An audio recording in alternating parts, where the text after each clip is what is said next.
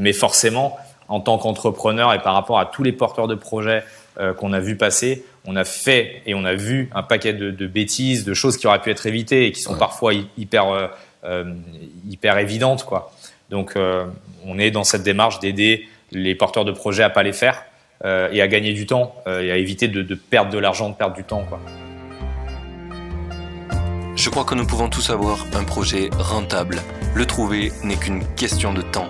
C'est pourquoi je vais à la rencontre des entrepreneurs qui réussissent pour décortiquer comment ils font et partager ce que j'apprends avec toi. Mon but est qu'ensemble nous puissions être plus libres grâce à nos projets. Toutes les deux semaines, des entrepreneurs partageront en toute transparence leur parcours, leurs réflexions et leurs solutions pour devenir rentables.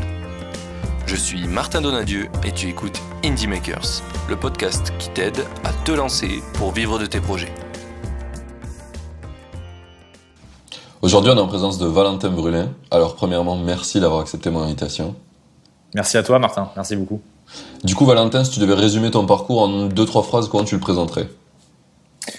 Alors, moi, je suis, euh, je suis euh, ex-étudiant euh, d'école de commerce, parcours assez classique. Hein, après un bac, j'ai fait deux ans de prépa. Ensuite, je suis parti en école de commerce pour me spécialiser un peu parce que je savais pas trop ce que je voulais faire. à la suite de, à la suite de cette école, bah, je suis parti un an en Australie pour parce que j'avais plein, plein d'idées après mon alternance de, de création d'entreprise. J'avais vraiment envie de me lancer là-dessus. C'était quelque chose qui était hyper euh, hyper envoûtant, j'ai envie de dire pour pour moi. J'avais envie de faire quelque chose. Euh, je suis allé chercher euh, plein d'idées là-bas. je suis revenu avec pas mal d'idées. J'ai lancé une première société dans les comités d'entreprise. et puis, bah, j'étais tout seul sur cette société. J'étais en fait courtier pour les comités d'entreprise. Je faisais l'interface entre eux et les les acteurs du loisir, je les mettais en relation. Et puis, bah, je me suis rendu compte bah, que j'étais tout seul, qu'à un moment donné, il fallait automatiser pas mal d'actions. Euh, et puis, euh, je me suis dit, bah, pourquoi j'irais pas m'associer? Je me suis rendu compte que c'était un problème qui était partagé par énormément de monde euh, en France et puis bah, sur, sur d'autres pays également. C'est à ce moment-là que j'ai rencontré Loïc et on a commencé à travailler sur le projet cofondateur.fr qui met euh, en relation des, porteurs de projets avec des, profils techniques. Voilà, j'ai fait un peu plus que deux trois phrases, mais euh, ouais, en général c'est deux trois minutes. C'est là, je t'ai donné l'ancienne instruction, mais maintenant j'essaie de dire euh, deux trois minutes histoire que tu aies le temps de, de, tout déballer. Alors c'est super intéressant. Il y a, y, a, y a plein de choses dont je veux revenir. Euh, Qu'est-ce qu'on va par, par, où on va commencer? Je pense qu'on va essayer de, de, faire ordre chronologique, sinon on va on va s'en mêler les pinceaux. Donc du coup, mhm. euh, tu as choisi de faire une prépa plus une école de cours et, et du coup, à partir de là, tu es parti en une an de césure pour faire une entreprise. Donc, tu as choisi une école de commerce dans le but de faire ton propre projet déjà ou c'est en étant dans l'école que ça t'a donné envie? Alors, en fait, moi, je, suis allé en école de, de, de, commerce euh, et je suis passé par cette prépa qui est la voie, en fait, la voie royale hein, quand on, te donne après le bac en fait pour, euh, pour aller en école de commerce. J'avais déjà des idées de création d'entreprise. Je savais en fait que j'avais envie euh, de. J'avais déjà différents projets. Moi, j'avais créé mon premier projet euh, à, 12 ans, en fait, j'avais créé un, forum de, de, battle de rap, tu vois. Donc, j'avais, déjà un peu cette cette fibre entre guillemets en moi. J'avais envie de, de, créer des choses, mais je suis parti avant tout en école de commerce pour me spécialiser, pour apprendre un petit peu, un peu naïvement, hein, mais ce que c'était que l'économie, connaître un petit peu mieux l'écosystème, essayer de comprendre pas mal de choses, tous les principes, dans un but derrière de créer un projet. Mais je savais pas exactement ce que je voulais faire. J'étais encore c'est immature aussi et euh, j'avais besoin de, me former là-dessus. Ok, et donc le, j'ai envie de revenir sur ton tout premier projet. C'était ton premier projet, le, forum de Battle d'Europe? Ouais, tout à fait, ouais, tout à fait. Et euh, bah, ouais, dis-moi, dis-moi. Ouais, ouais, et ça a été quoi? Genre, t'as eu combien de gens qui sont venus dessus? C'était quoi un peu la taille de ce projet? C'était un, un beau projet. En fait, on avait, euh, on était euh, deux, euh, deux copains de gamins. Hein. J'avais 12 ans, mon pote avait 14 ans. On était fan du, du, film qui s'appelle 8 Mile, que, que, que tu as dû déjà voir avec Eminem. Hein. Voilà, qu'on avait regardé à l'époque. et puis, on était fans de rap tous les deux, et on s'est dit, bah tiens, est-ce qu'on n'irait pas créer en fait un forum, parce qu'à l'époque c'était des forums de, de battle de rap. Euh, ça peut être ça peut être intéressant. Ça se fait pas du tout. Euh, et en fait, on a monté ce forum qui s'appelait euh, Clash Rap, C L A S H R A P. Ça fait très très longtemps que je suis pas allé dessus, donc je sais pas ah, vraiment ce qui est devenu. Bah, je, je crois. alors, il y a un an ou deux, je crois qu'il existait toujours. Euh, maintenant, il y a beaucoup moins de beaucoup moins de, de trafic, mais à, l'époque, il y avait quand même, on était monté jusqu'à 20 000 utilisateurs actifs, donc c'était un c'était un truc assez intéressant. Ah on avait réussi en fait, on avait réussi en fait à, à faire venir des, des, des gens dessus. On avait on avait organisé des tournois, on avait même fait on avait même fait un album avec avec plein de, de, rappeurs indépendants. Enfin, tu vois, on avait eu l'idée de, de de, de, créer un label, enfin de, de, vendre des t-shirts, enfin c'est plein d'idées en fait de. Trop stylé. ouais, c'est ça exactement. Et puis en fait bon c'est un projet forcément on était gamin hein, qui nous a un petit peu euh, dépassé et puis bah après tu, tu pars dans la vie. Euh, euh dans pas encore dans, dans, tes études mais dans ta vie un peu de tous les jours et puis tu as d'autres centres d'intérêt donc c'est des choses qu'on a abandonnées mais c'était voilà c'était le premier projet c'était rigolo. Le pied à l'étrier quoi. Et c'était un projet que vous avez fait juste pour le fun vous avez jamais essayé de le monétiser vous avez même pas pensé à ça quoi. Jamais. Non, jamais, jamais. En fait, on était vraiment dans une démarche, on avait envie de s'éclater. Et, et, puis après, oui, on, on s'est dit pourquoi pas le monétiser, mais vraiment, tu vois, pour euh, vendre des t-shirts, vraiment pour euh, gagner un peu d'argent, pour organiser des, tu vois, des, des, des, petits événements entre nous, le noyau dur en fait du forum, parce qu'après, tu as un système d'administrateurs, de modérateurs qui s'est mis en place. Donc, il y a un noyau dur d'une vingtaine de personnes qui s'est dégagé un peu de ce forum-là, quoi. Ok. Putain, trop, trop cool euh, ce, ce petit premier projet. C'est, tu commences, t'as, commencé fort. Ok. euh, et du coup, on est revenu donc école de commerce. Après, t'as fait un an de césure en Australie. Euh, et tu voulais chercher des idées. C'était, pas de la césure? C'était pas de la césure, non. C'était euh, c'était euh, une année en fait. Si, si, tu veux, j'ai fait. moi, j'ai terminé mon, mon école. J'ai fait ma dernière année ma dernière, j'avais fait une année de césure en fait dans les dans les comités d'entreprise déjà, et j'ai fait ma dernière année d'école de commerce. Je l'ai fait en alternance dans dans une dans une société qui qui travaillait avec les comités d'entreprise. Et puis après en fait après cette alternance j'ai euh, j'ai décidé de partir euh, et, et j'ai fait en fait euh, j'ai fait un working holiday visa donc tu sais c'est un c'est tu, tu pars six mois un an en fait au choix okay. hein et puis tu, euh, tu, tu, en fait, tu, tu vas travailler pour euh, financer en fait ton voyage et financer ton projet.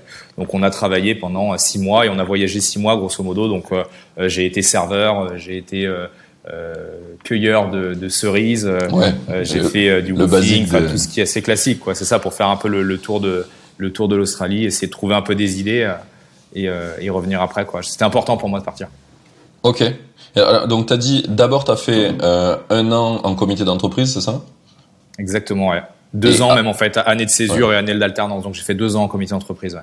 Et donc, il y a eu une année où tu l'as fait à l'étranger? Non, l'année, en fait, j'ai fait année de césure. En fait, si tu veux, quand j'ai fait deux ans de prépa, ensuite, tu fais, euh, tu fais euh, deux ans d'école. Ensuite, ouais. j'ai fait une année de césure, là où j'ai où j'ai bossé six mois, euh, j'ai bossé un an en fait de stage dans le, le, le comité, dans les la, la, la société qui s'occupait des comités d'entreprise. Et puis ensuite, j'ai fait ma dernière année d'école de commerce pour arriver en bac plus 5 en fait, en alternance entre école et en entreprise. Et ensuite, je suis parti euh, vraiment, mais ça n'avait ça savait rien à voir quoi. Ah ok, t'es parti après en Australie. Exactement. Ok. Et du coup, c'est euh, finalement c'est en, faisant ton année de stage que tu t'es rendu compte qu'il y avait potentiellement des, des problèmes à aller résoudre en comité d'entreprise, c'est ça? C'est exactement ça. C'est exactement ça. En fait, si tu veux, euh, j'étais dans une dans une société euh, qui s'appelle Actobi, qui a été rachetée en fait par le groupe Up. Ouais. et et en fait, j'étais j'étais commercial là-bas et proposaient des chèques sport et bien-être. Donc, si tu veux, ils avaient un réseau national euh, de euh, centres de bien-être, euh, de clubs sportifs, et ils vendaient des, chèques sport et bien-être au comité d'entreprise qui permettaient aux, salariés en fait d'avoir du sport et du bien-être à tarif hyper préférentiel. Et en fait, moi, je suis allé vendre en fait ces chèques sport et bien-être auprès des comités d'entreprise, et je me suis rendu compte que j'ai détecté une opportunité, c'est-à-dire qu'en fait, les, les comités d'entreprise, euh, c'est pas leur métier, sauf dans des très grosses sociétés où tu as des gens mmh. qui sont employés en fait à temps plein pour s'occuper du comité d'entreprise. Mais très souvent, je, je, compare ça moi un peu euh, euh au collège ou au lycée quand tu es délégué de classe, quoi. C'est-à-dire que tu as deux heures de perme euh, par par semaine et, et, en fait tu dois t'occuper pendant ces deux heures-là de, de, de de, de, trouver des loisirs, de, de, de, faire vivre en fait ton entreprise et, et, et, du coup, c'est des personnes qui font ça en, règle générale à côté euh, du coup de leur travail, euh, qui sont euh, assez désorganisées, euh, qui savent pas vraiment par quel, euh, bout prendre les choses et, qui sont noyés en fait par les offres. Et moi, ce que j'ai détecté, c'est de me dire, je vais m'occuper de ces gens-là, je vais aller faire l'interface entre eux et tous leurs besoins et je vais aller en fait chercher en fonction de leurs besoins les bons interlocuteurs, les bons prestataires pour les mettre en relation et leur faire gagner du temps. En fait, en, fait, concrètement, je vais pas dire faire leur travail, mais faire une partie de leur travail. Et, et, en fait, ouais, c'est ça exactement. Et, et j'ai eu beaucoup de, j'ai eu beaucoup de retours ultra positifs là-dessus, quoi. Ben, J'imagine, vu que les mecs ils galèrent, si tu viens les aider, forcément, c'est qu'il y a une vraie, il y a un vrai besoin. Et ça, tu l'avais fait juste euh, à la main humainement, euh, en, en, les aidant humainement, ou t'as une solution logicielle autour de ça ou? Non, c'est ça le problème justement, c'est que à l'époque, donc on est en 2000. T'as juste pris la charge sur toi, quoi. ouais, c'est ça, exactement. Et en fait, c'était un peu le problème, quoi. C'est-à-dire que euh, bah tu signes les dix premiers comités d'entreprise, tu te dis bon, ça va, je peux gérer tout seul.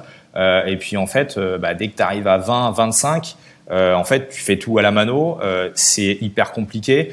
J'étais moi assez assez jeune. Hein, J'avais 23, 24 ans. J'avais 23, 24 ans. Donc, si tu veux, c'était assez difficile à gérer. J'avais un petit peu de mal à à m'organiser par rapport à ça. Et en plus, je leur vendais de l'organisation, donc c'était quand même assez euh, compliqué. Et si tu veux, la solution, à un moment donné, c'était de se dire, en fait, il faut que j'automatise euh, la solution. Il faut que je fasse rentrer les partenaires sur un logiciel et que je leur donne un accès à ces comités d'entreprise qui payent un abonnement et que, et que derrière, et que derrière euh, ça, ça file. Quoi. Sauf que pas de compétences informatiques, aucune. Voilà, zéro compétence informatique, pas assez d'argent euh, pour euh, aller euh, payer un freelance ou payer une agence pour m'aider par rapport à ça. C'était quoi le, bah, le revenu que tu générais sur ça? C'était quoi le, le, le, plan? Alors du coup, moi j'étais sur j'étais sur un revenu de selon les années entre 50 et 60 000 euros par an. Euh, donc c'était, si tu veux, c'était une c'était une, une, entreprise qui moi me suffisait. J'étais en croissance. Euh, c'était voilà, c'était c'était assez euh, c'était assez intéressant. Toi tout, seul ça marchait, mais tu pouvais pas te permettre de plus de dépenses quoi. Ouais, c'est ça. Et, et, puis en, en fait, j'étais euh, surtout, euh, j'avais pas une seconde à moi quoi. C'était c'est très très prenant. les comités d'entreprise, il faut savoir un truc, c'est que tu dois les joindre sur leur permanence. si tu les joins pas sur leur permanence, ben en fait, t'es mort. Tu dois attendre les deux semaines deux semaines. Donc donc en fait, c'est il fallait dès que tu ratais un comité d'entreprise, fallait que tu prennes ta voiture et que tu ailles les voir euh, pour euh, essayer de faire en sorte que l'événement se déroule euh, parce que parce que c'était compliqué, ils étaient pas trop mails, enfin c'était des questions d'organisation en fait, donc c'était hyper prenant, il fallait vraiment être sans cesse sans cesse dessus. Et, et, voilà, du coup, je me suis dit il faut que j'automatise ça, pas de compétences techniques, pas forcément les ressources financières. Et puis surtout aucune connaissance dans mon entourage euh, de personnes euh, qui, euh, qui étaient développeurs ou qui avaient ces compétences-là pour m'aider. quoi. Et du coup, comment t'as fait pour trouver Loïc, c'est ça, si je me rappelle? Loïc, ouais, exactement. Loïc qui est devenu mon associé. Alors Loïc, c'est le petit frère d'une amie. c'est quelqu'un que j'avais croisé la première fois en, en festival, mais vraiment un peu comme ça par hasard. On est allé aux Eurokéennes, festival à Belfort. on s'était croisé voilà comme ça un petit peu par hasard, si tu veux, et, et on parle pas du tout à ce moment-là d'entrepreneuriat. On boit juste un peu l'apéritif ensemble. On se rend compte que ça se passe bien, que euh, voilà, qu'on s'entend bien. Et puis voilà, on se perd complètement de vue. Euh, et à un moment donné, bah, j'ai sa, euh, grande sœur, du coup, Anissa, qui m'appelle un jour, alors que moi, je suis sur mon entreprise avec les comités d'entreprise, et qui me dit, bah, euh, et qui me dit, bah voilà, j'ai mon frère là qui a envie d'entreprendre, qui a envie de lancer quelque chose, euh, et, et, voilà, qui a des idées. Est-ce que ça te euh, est-ce que ça pourrait euh, coller avec toi? Je sais que vous êtes déjà rencontrés. Et en fait, je l'appelle et, tout de suite, euh, on s'est rendu compte ouais, qu'on avait, qu'on avait des, des, points communs, qu'on avait envie de, de, de, faire des choses, qu'on était, qu'on était débattants tous les deux. Et, et, et, en fait, ça a fité assez rapidement. On a mis très longtemps à s'associer et à vraiment lancer le projet. Euh, mais en tout cas, en tout cas, ouais, ça a fité assez rapidement. Quoi. Et du coup, il t'a rejoint à la base pour euh, ton projet de comité d'entreprise ou vous aviez décidé à ce moment-là de faire autre chose directement? En fait, il m'a il m'a appelé euh, à ce moment-là parce qu'il avait envie d'entreprendre et en fait, ça a été un échange d'idées. Et, en fait, moi, il est arrivé pile au moment où j'avais besoin de euh, quelqu'un pour m'aider du coup sur ces comités d'entreprise. Et en fait, ce qui est assez, ce qui est assez dingue, c'est que quand il m'a appelé, tout de suite, je me suis dit, putain, faut que c'est lui quoi. Il faut qu'il m'aide en fait à continuer ce business-là. Et en fait, j'en ai jamais parlé. Et j'en ai jamais parlé pour la, pour la simple et bonne raison, en fait, que on s'est rendu compte que ce besoin, euh, juste avec quelques petites recherches et en interrogeant d'autres porteurs de projets, très rapidement, on s'est rendu compte que le besoin d'aller chercher son associé euh, parce que t'as pas forcément toutes les compétences, il était bien plus important, que la taille de marché était bien plus importante euh, que ce marché un peu fermé des comités d'entreprise et, et, surtout bien plus passionnant, bien plus intéressant. Et en fait, paf, on a, on a filé là-dessus, quoi. Et du coup, je lui en ai jamais marché, parlé et je sais même pas si j'ai abordé le sujet aujourd'hui depuis de lui dire mais en fait j'aurais bien voulu que tu me rejoignes sur cette activité quoi, tu vois. ok il, il, faudra lui partager le podcast alors ouais je le partagerai on verra si ça l'intéresse et s'il veut tout changer ça serait très drôle que qu'il apprenne ça dans le podcast. Euh, c'est clair. Ok, et donc du coup vous êtes parti sur cette idée de cofondateur qui finalement a une a des capacités de on va dire d'adapter ça avec des logiciels, avec euh, avec beaucoup plus simple en tout cas que euh, le côté où automatiser des, du taf des gens qui n'ont pas vraiment ouais, ce, ce n'est pas vraiment le travail, ils n'ont pas vraiment la motivation de le faire, ils veulent juste qu'on le fasse à leur place quoi. C'est exactement ça. En fait, si tu veux, le, deal avec Loïc au démarrage, c'était que, bon, à l'époque, il était en, il était en freelance. Euh, moi, j'étais du coup sur cette société et, du coup, euh, on se dit, bah écoute, euh, et si en fait on montait un MVP quoi Si on monte un, si on monte un petit proto, on va voir un peu s'il y a, s'il y a de la demande là-dessus. Et en fait, on, échange pour la première fois en août 2015 et et on, le MVP il sort en novembre 2015. Donc lui, il faisait ça à côté de son de son taf, quoi. Et moi, je faisais ça à côté de mon taf. Et en fait, le deal très simple entre nous, c'est de se dire, bah, Loïc me dit, euh, moi, je monte la plateforme. On, la pense ensemble, bien sûr, mais je monte la plateforme et toi, tu la remplis, quoi. Et, en fait, euh, ça a été, euh, ça a été aussi simple que ça. C'est-à-dire qu'il a monté la plateforme et moi, j'ai pris mon téléphone et j'ai appelé tous les mecs que je connaissais. je me suis pris plein de portes, hein, des mecs qui ont dit, non, mais attends, Valentin, t'es sympa, mais il y a trois personnes là sur ta plateforme. Qu'est-ce que je vais y faire? Je vais trouver personne. Et, et en fait, j'ai, à force, en fait, en allant chercher plein de porteurs de projets qui en ont parlé, bah, en fait, assez rapidement, on est arrivé, donc novembre 2015, euh, on, on, lance le MVP. Euh, novembre 2016, un an après, tu vois, on n'a pas monétisé, on est toujours en, en, en part-time en fait avec nos, nos, activités respectives, mais okay. novembre 2016, on a 2000 utilisateurs en fait actifs sur la plateforme, et là on se dit bah tiens quand même il y a quelque chose qui se passe quoi, tu vois, c'est euh, il y a forcément un truc qui, qui peut arriver quoi. Et, et c'est comment t'es allé chercher les premiers utilisateurs finalement? T'es allé dans tes connaissances de, de ton école, tu les as trouvés où les premiers mecs que t'es allé chercher? Alors le plus facile c'était les c'était les, c'était les porteurs de projets. Euh, c'était les porteurs de projets, donc c'était euh, incubateur. Euh, nous, on avait un incubateur à, à, à l'ESC, euh, à l'école, l'école où j'étais, on avait un incubateur, donc j'ai appelé tous les porteurs de projets euh, en leur demandant de me présenter d'autres porteurs de projets, enfin au culot quoi en fait, hein, et tu creuses, tu creuses, tu creuses. Euh, moi, j'ai pas peur de décrocher mon téléphone, donc je me dis allez, j'y vais, j'y vais, j'y vais quoi. Je, je me pose, je me pose pas, trop, pas, trop, de questions par rapport à ça. après, c'est du LinkedIn, par le réseau. Euh, tu vas chercher tes porteurs de projet. Le plus dur, c'était, alors j'ai pas précisé un truc, mais c'était qu'à l'époque, cofondateur.fr, comme on l'avait pensé, c'était une plateforme de mise en, relation entre porteurs de projet et tout type d'associés. Donc toute personne qui a des compétences et qui veut rejoindre un projet. Euh, Donc tu avais euh, du dev, forcément, mais tu avais aussi du business developer, tu avais du marketeur, tu avais euh, des mecs en juridique, euh, tu avais des mecs qui savaient pas trop pourquoi ils étaient là, mais qui se disaient pourquoi pas rejoindre un projet. Et, et ces mecs-là, par contre, c'était plus compliqué de les trouver, quoi. Et euh, parce que là, tu tapes un peu au hasard. Et en fait, je suis allé sur, euh, j'ai utilisé quelques petits outils, quelques petits outils d'automatisation. On a fait un peu de Google Ads. Et puis après, c'est du LinkedIn, du LinkedIn et du téléphone. Et, en fait, par bouche à oreille, petit à petit, la plateforme qui était gratuite à l'époque, bah en fait, ça s'est ça s'est un peu répandu et, ça a fonctionné quoi. Et, on s'est, on a senti qu'il se passait quelque chose. Ok, donc vous avez bossé dessus. Tu dirais combien de temps par par semaine pendant la première année? Genre euh, vraiment la moitié de ta semaine? Pendant la première année, moi, je, moi, je suis très très rapidement rentré. Je pense qu'on était à peu près à temps égal, mais euh, on était tous les deux à mi-temps, quoi. Mi-temps entre notre activité et, et, euh, et, notre activité. Moi, mon activité de, de CE, je passais, ouais, je devais passer, euh, je devais passer encore une vingtaine d'heures en fait sur mon activité de, de, de comité d'entreprise et peut-être plutôt une trentaine d'heures en fait sur cofondateur parce que bah l'avantage c'est que je pouvais bosser le week-end, le soir dessus et rien lâcher, quoi, tu vois. Donc, donc voilà, Loïc, je pense que c'était, je pense que c'était à peu près, euh, à peu près pareil à l'époque. Et du coup, au bout d'un an, donc, tu as commencé à avoir la, ce qu'on appelle la masse critique, un moment où tu sais que ça commence à, à faire des choses. Euh, dans les, la première année, tu as des gens qui se sont associés grâce à cofondateur quand même? Dans la première année, ouais, bien sûr, tu as des gens qui sont qui sont associés. Euh, tu as alors on, on, était entre 50 et 60 associations en fait, tu vois, sur la première année.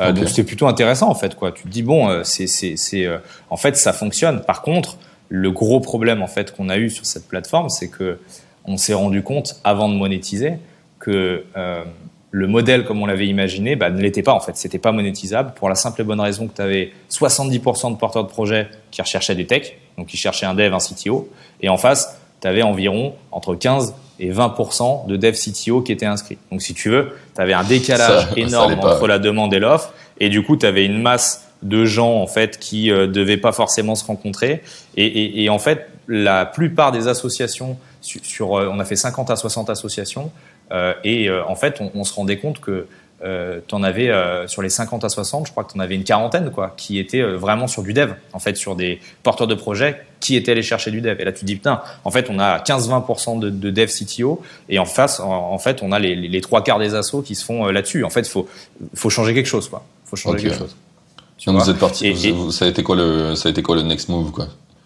Du coup, on a pivoté, on a pivoté, on a refait la plateforme. C'est dur hein, psychologiquement de te dire, bah, je recommence ma plateforme parce qu'en fait, euh, tu, tu peux pas dire à, tu peux pas dire bon à, à 30% de tes utilisateurs côté porteur de projet, bon bah dégagez maintenant parce que vous avez plus rien à faire sur la plateforme. Et en face, euh, du coup, à 85%, euh, 80-85% des gens qui sont en recherche en fait d'un projet, tu peux pas leur dire euh, pareil, euh, partez en fait, on n'a plus, euh, on plus d'intérêt pour vous, c'est c'est pas c'est pas possible.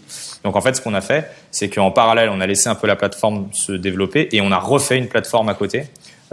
Loïc a, a recodé en fait une une plateforme en version dev euh, avec porteurs de projets qui recherchent des devs euh, CTO. Et puis après, on a fait, bah, si tu veux, on a fait une migration euh, avec du mailing et on, a annoncé à tout le monde, voilà notre volonté. On l'avait fait un peu au préalable. Hein. On a fait une annonce un mois avant, 15 jours avant, une semaine avant. Euh, notre volonté en fait de pivoter là-dessus. Et en fait, le retour a été assez intéressant parce que sur 2000 utilisateurs, je crois qu'on en a quand même récupéré 800 ou 900. Euh, donc, si tu veux, la plateforme s'est pas lancée vide. Et en fait, ouais. c'est en février 2017 là qu'on qu qu pivote là-dessus. La plateforme s'est pas lancée vite. Et, et, et, là, en fait, euh, pour te pour te donner des chiffres, on avait mis un an à faire venir 2000 utilisateurs et euh, on, on, a mis euh, derrière, on a mis quatre mois à récupérer 2000 utilisateurs. et on a mis 10 mois à arriver à 5000 quoi. Donc en fait, fin d'année 2017, on était à 5000 utilisateurs juste sur cette thématique porteurs de projets qui recherchent plus, des techs. C'était plus focus qu'avant et il y avait plus d'utilisateurs. Exactement. En fait, on avait resegmenté et en fait, on s'est rendu compte que là, on avait une offre unique, ce qui évitait aux, aux ce qui évitait aussi aux porteurs de projets d'aller se disperser sur d'autres plateformes qui existaient parce qu'on n'était pas les seuls à faire ça en fait. Ok, ouais. C'est super intéressant ça parce que c'est quand tu lances ton projet en fait, bah, là tu l'as bien vécu c'est que souvent tu te dis bah j'essaye de d'avoir une, une audience vachement large parce que bah, au début t'as personne sur ta plateforme et du coup tu te dis bah il faut que j'intéresse plein de gens. Et en fait en intéressant tout le monde t'intéresses personne personne se sent ciblé et là et là ouais. t'as t'as t'as choisi un point d'entrée vraiment très précis. Tu deux types d'utilisateurs euh, un porteur de projet un tech. Du coup ça fait ça. moins de demandes mais tout le monde se sent concerné quoi. Les techs ils savent que tu les vises et les porteurs de projet ils savent que tu les vises. C'est précis et du coup, bah, tous les mecs, ils sont venus et en fait, ton marché est vachement plus grand que ce que tu penses, quoi, au final. C'est exactement ça. Je suis à 250% d'accord avec toi là-dessus. Euh, c'est, c'est l'erreur, je pense, que font beaucoup de, de et je le dis en, toute humilité parce tous. que je l'ai fait aussi. On voilà, on, on fait tous. C'est, c'est voilà, c'est, c'est la grosse, c'est la grosse euh, bêtise en fait de débutant de dire, bah, je vais commencer, euh, je vais commencer à adresser tout le monde et puis au fur et à mesure, bah, je vais un peu segmenter. Euh, mais en fait, non, ça marche pas comme ça. Tu dois aller chercher une cible précise, euh, segmentée à fond et la convaincre avant, derrière, peut-être de diversifier, mais étape par étape, quoi. Clairement. Ça là-dessus, je suis complètement d'accord avec toi et c'est et c'est un des un, un, des gros mythes, je pense, de de l'entrepreneuriat. Enfin, il y en a plusieurs, hein, mais c'est un vrai mythe de l'entrepreneuriat, ça, je pense. ouais, ouais. Mais c'est super dur au début parce que bah, t'as personne, du coup, tu te dis, je veux, je veux des gens. ouais, c'est ça. c'est bizarre de penser genre que Et tu veux plein d'utilisateurs, mais que tu que tu narrow down ta, ta niche, quoi.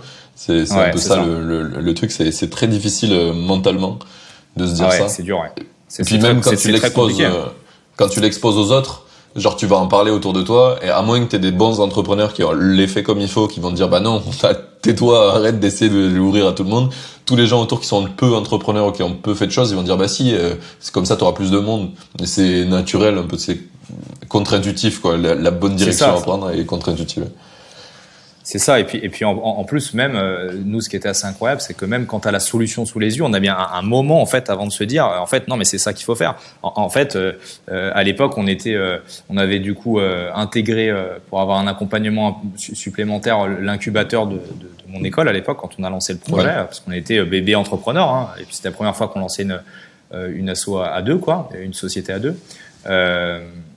en fait, le j'en parlais à tout le monde. J'en parlais à tout le monde de dire putain mais c'est marrant quoi. Il y a, on, a, euh, ils veulent tous des techs, ils veulent tous des CTO euh, et en face non on n'a pas de dev, on, on, a on a à peine des devs, on a à peine des CTO, on n'en a pas beaucoup et tout. Tu le dis à tout le monde et en fait au bout d'un moment tu as la responsable de de, de l'incube Fabrice qui me dit mais attends euh, mais arrête de te plaindre et en fait refais un truc euh, axé sur les devs et les CTO et tu regardes si ça marche. Et là, tu te dis putain, mais je, je, je suis débile ou quoi en fait? Pourquoi j'y ai pas pensé? Et en fait, la solution, en fait, elle était sous nos yeux. Et en fait, tu fais pas la démarche de le faire parce que t'es, es en fait, t'es avec tes œillères. Euh, et, Loïc, pareil, hein, on était tous les deux avec nos œillères. On se dit, ben, ça va fonctionner, ça va fonctionner. En plus, on s'appelle cofondateur.fr. On a un vrai message, ça va fonctionner. Et, et, en fait, non, c'est, c'est faut juste bouger, quoi. Faut bouger. C'est trop drôle. J'ai eu ce déclic euh, hier je suis allé faire un, un, un apéro, tu vois, de, donc je suis à Madère. À Madère, il y a beaucoup de nomades en ce moment, et donc beaucoup d'entrepreneurs. Et du coup, je vais en rencontrer plein. On discute, et je parle avec un mec, et il me dit, ah ouais, mais en fait, tu fais euh, le podcast exactement comme Indie Hackers euh, de Courtney Allen aux États-Unis. Et du coup, il me dit, mais du coup, t'as essayé de le monétiser, tu, tu, tu, gagnes de l'argent avec ça? Je dis, non, j'ai seulement des dépenses pour le moment, pour le montage, pour le diffuser, etc. Mais j'ai pas de, j'ai des revenus qui viennent du coaching que je fais d'entrepreneur. Et du coup, il me dit, mais si tu fais tout comme lui, pourquoi tu fais pas comme lui pour le sponsoring du podcast? Et je dis, bah j'ai essayé, mais en France, j'ai pas trouvé encore d'entreprise suffisamment mature pour dire que le sponsoring, c'est quelque chose qu'elle veut, faire. Quoi. Il me dit, mais pourquoi tu l'as fait en France? Il me dit genre euh, lui il a eu Stripe, euh, Stripe euh, il serait super content d'avoir des gens qui sont qui vont être sur power utilisateurs de la solution. je fais Merde. J'ai pas pensé à mettre une boîte américaine qui est sûrement plus mature, tu vois. C'était très simple. en plus, ils l'ont déjà fait pour un podcast américain. J'étais là, je fais, oh le con. Mais c'est fou en fait parce que parce que t'as tes croyances, t'as ton plan un peu de développement, t'as ton, bah tu tu t'imagines des choses et en fait des fois c'est c'est des personnes qui n'ont rien à voir en fait et qui viennent te, te en fait avec un regard extérieur tout simplement parce que t'as, ils ont pas la tête dans le guidon comme toi tu peux l'avoir sur ton projet et qui viennent en fait te mettre le doigt euh, euh, sur euh, sur ce qu'il faut faire quoi. Mais c'est, c'est assez dingue hein. C'est assez dingue comme sensation parce que là tu ressens du regret de un peu de frustration ah oui et, ça fait un an, un an que je le fais pas comme il faut pour une bêtise quoi c'est ça. C'est clair. Et puis, tu as juste envie de te jeter à la mer parce que tu te dis, mais putain, mais pourquoi j'ai pas pensé avant, quoi? Voilà. C'est, c'est, mais bon. Ah, ah, bah là, tu, tu franchement, c'est exactement cette sensation, tu l'as décrit parfaitement. Je me suis dit, mais quel con, mais quel con. c'est ça, ouais. C'est vraiment ça. C'était tellement simple. Tu sais, c'est, il y a des choses, des fois, tu sais, c'est complexe d'y arriver. Il faut une longue réflexion, beaucoup d'action, etc. Mais quand c'est des trucs comme ça où c'était juste une pensée toute simple qui peut résoudre plein de problèmes, tu te dis, mais, ah, ouais, elle était si proche. Putain, c'est dingue, hein. C'est dingue, c'est dingue. Mais je, je, je, ressens, ouais, j'ai vraiment ressenti cette sensation aussi, quoi. Donc du coup, euh, on reprend ta plateforme. Donc c'est, vous avez relancé sur le même nom cofondateur.fr finalement? Ouais, tout à fait, tout à fait. On a relancé, on a relancé là-dessus parce que euh, déjà, je, je, te cache pas que quand on, on, on, a cherché un nom de domaine, euh, alors moi j'avais plein de, enfin, il faudrait que je ressorte le, papier, euh, les papiers avec les noms auxquels j'avais imaginé, mais auxquels j'avais pensé, pardon, mais c'était une catastrophe, quoi. Hein. C'était des trucs à l'américaine, pompeux. Enfin, c'était le truc vraiment euh, très très euh, ouais euh, très très matu vu quoi. Et, et, et, puis finalement en fait Loïc depuis le début me disait mais on, va prendre cofondateur.fr sinon. Enfin, tu sais je lui donnais toutes mes idées, j'étais à fond et tout et lui il me disait mais sinon il y a cofondateur.fr, regarde il est disponible quoi. Ça et, et au bout d'un moment ouais, c'est ça. Et puis au bout d'un moment tu dis mais en fait ouais c'est c'est un mot qui parle à tout le monde. Euh, il faut l'utiliser. Euh, il est euh, dispo. allez, on, on part là-dessus. Et, et, en fait, c'est euh, c'est euh, par définition en fait une recherche que font les gens. C'est c'est une, une recherche Google que font les gens. Donc euh, ça c'est un super truc un SEO quoi. Quand on te dit mais, meilleur truc SEO, bah il faut que le ton nom de domaine corresponde à la recherche. Déjà t'es es gagnant. Exactement. Exactement, et, et, ça, tu vois, on, on s'en cache pas, on s'en cache pas. Nous, sur notre notre acquisition d'utilisateurs, ça nous a énormément aidé. on, on, va pas se dire, ouais, on a on a hyper bien communiqué, euh, on, a, on a mis plein d'actions euh, en place. Alors oui, on a mis plein d'actions en place. Oui, on a communiqué du mieux possible, mais un nom de domaine comme cofondateur.fr, ça aide, ça, t'aide à faire venir des gens sur ta plateforme. Et, ça, c'est clair. Quoi. Oui, Google il fait le lien quoi. Il dit ah il cherche cofondateur, il écrit cofondateur et quand les gens ah cliquent dessus, ils restent sur le site. Ah bah je pense que je vais le mettre un peu en avant. Ça a l'air de ça a l'air de bien fonctionner. C'est ça, exactement. ok. Euh, donc du coup, à partir de là, quand tu as lancé, et c'est à quel moment que tu as lancé la monétisation du projet là? Euh, C'est quand vous avez bifurqué et vous l'avez fait direct ou vous avez attendu un peu? La monétisation, on l'a lancée en août 2017. Donc tu vois, on a bifurqué en, on a bifurqué en février 2017 sur cette euh, sur ce, ce, nouvel axe, cette segmentation vraiment claire. Et en fait, on a vu que le nombre d'utilisateurs remontait. Euh, en quelques mois, on était, on avait atteint en fait notre masse critique euh, qu'on avait mis un an à avoir. Euh, et, et, je crois qu'on s'est lancé à 3000 utilisateurs en août 2017. On avait 3000 utilisateurs sur la plateforme. on avait euh, forcément, les, ça c'est une remarque qu'on nous fait tout le temps, mais qui est à l'image du marché. On avait beaucoup plus de porteurs de projets que de devs ou de CTO en recherche. Et, ça, en fait, tu as juste à regarder le marché. On est en pénurie de profils techniques et en France. Et si tu m'aurais dit, si dit que tu avais résolu ce problème, j'allais dire tu mens. Ou alors c'est impossible. je sais pas où, mais c'est impossible. Et, et, puis par expérience, en plus, on se rend compte que c'est pas ce que recherchent les porteurs de projets. Ils préfèrent arriver avec moins de profils, mais des profils qui sont très qualifiés, euh, que d'avoir une multitude de, de, de, profils. Et au final, tu as des, des personnes qui vont te proposer un peu de la presta parce que en fait, ils sont un peu gourés de plateforme. Quoi. Euh, donc du coup, pour répondre, répondre à ta question, on a monétisé pour la première fois 3, le 3 ou 4 août 2017 euh, avec avec euh, on avait fait en fait un petit euh, sondage nous euh, côté porteur de projet, un petit typeform à l'époque, je crois. ou un monkey survey peut-être. On a fait monkey survey, bon peu importe. où en fait tu poses pas mal de questions. Voilà, est-ce que le service vous plaît? Qu'est-ce qui est amélioré? Qu'est-ce qui est négatif? Est-ce que vous êtes prêt à payer pour ça? Combien?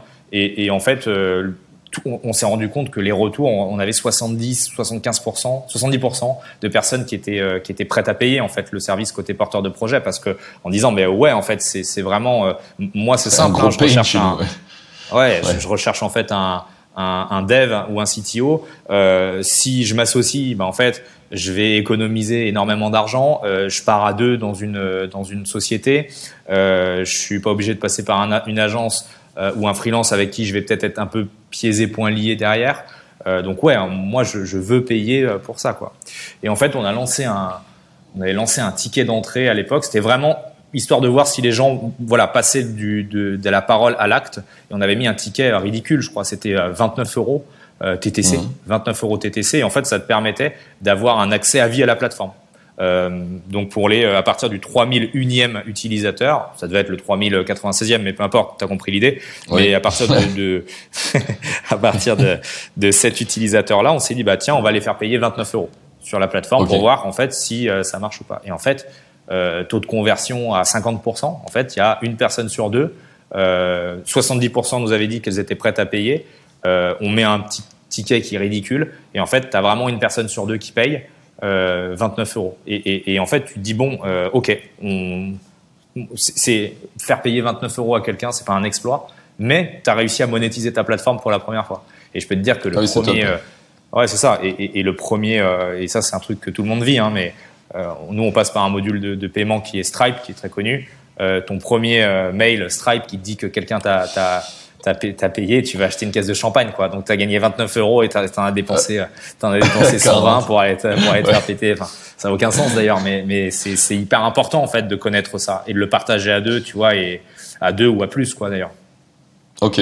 Et alors une question, euh, du coup, tu as parlé de, du fait que tu as commencé à monétiser à partir des 3000. Donc ça veut dire que les 3000 premiers, tu leur as offert la plateforme Lifetime ou tu leur as aussi envoyé l'offre?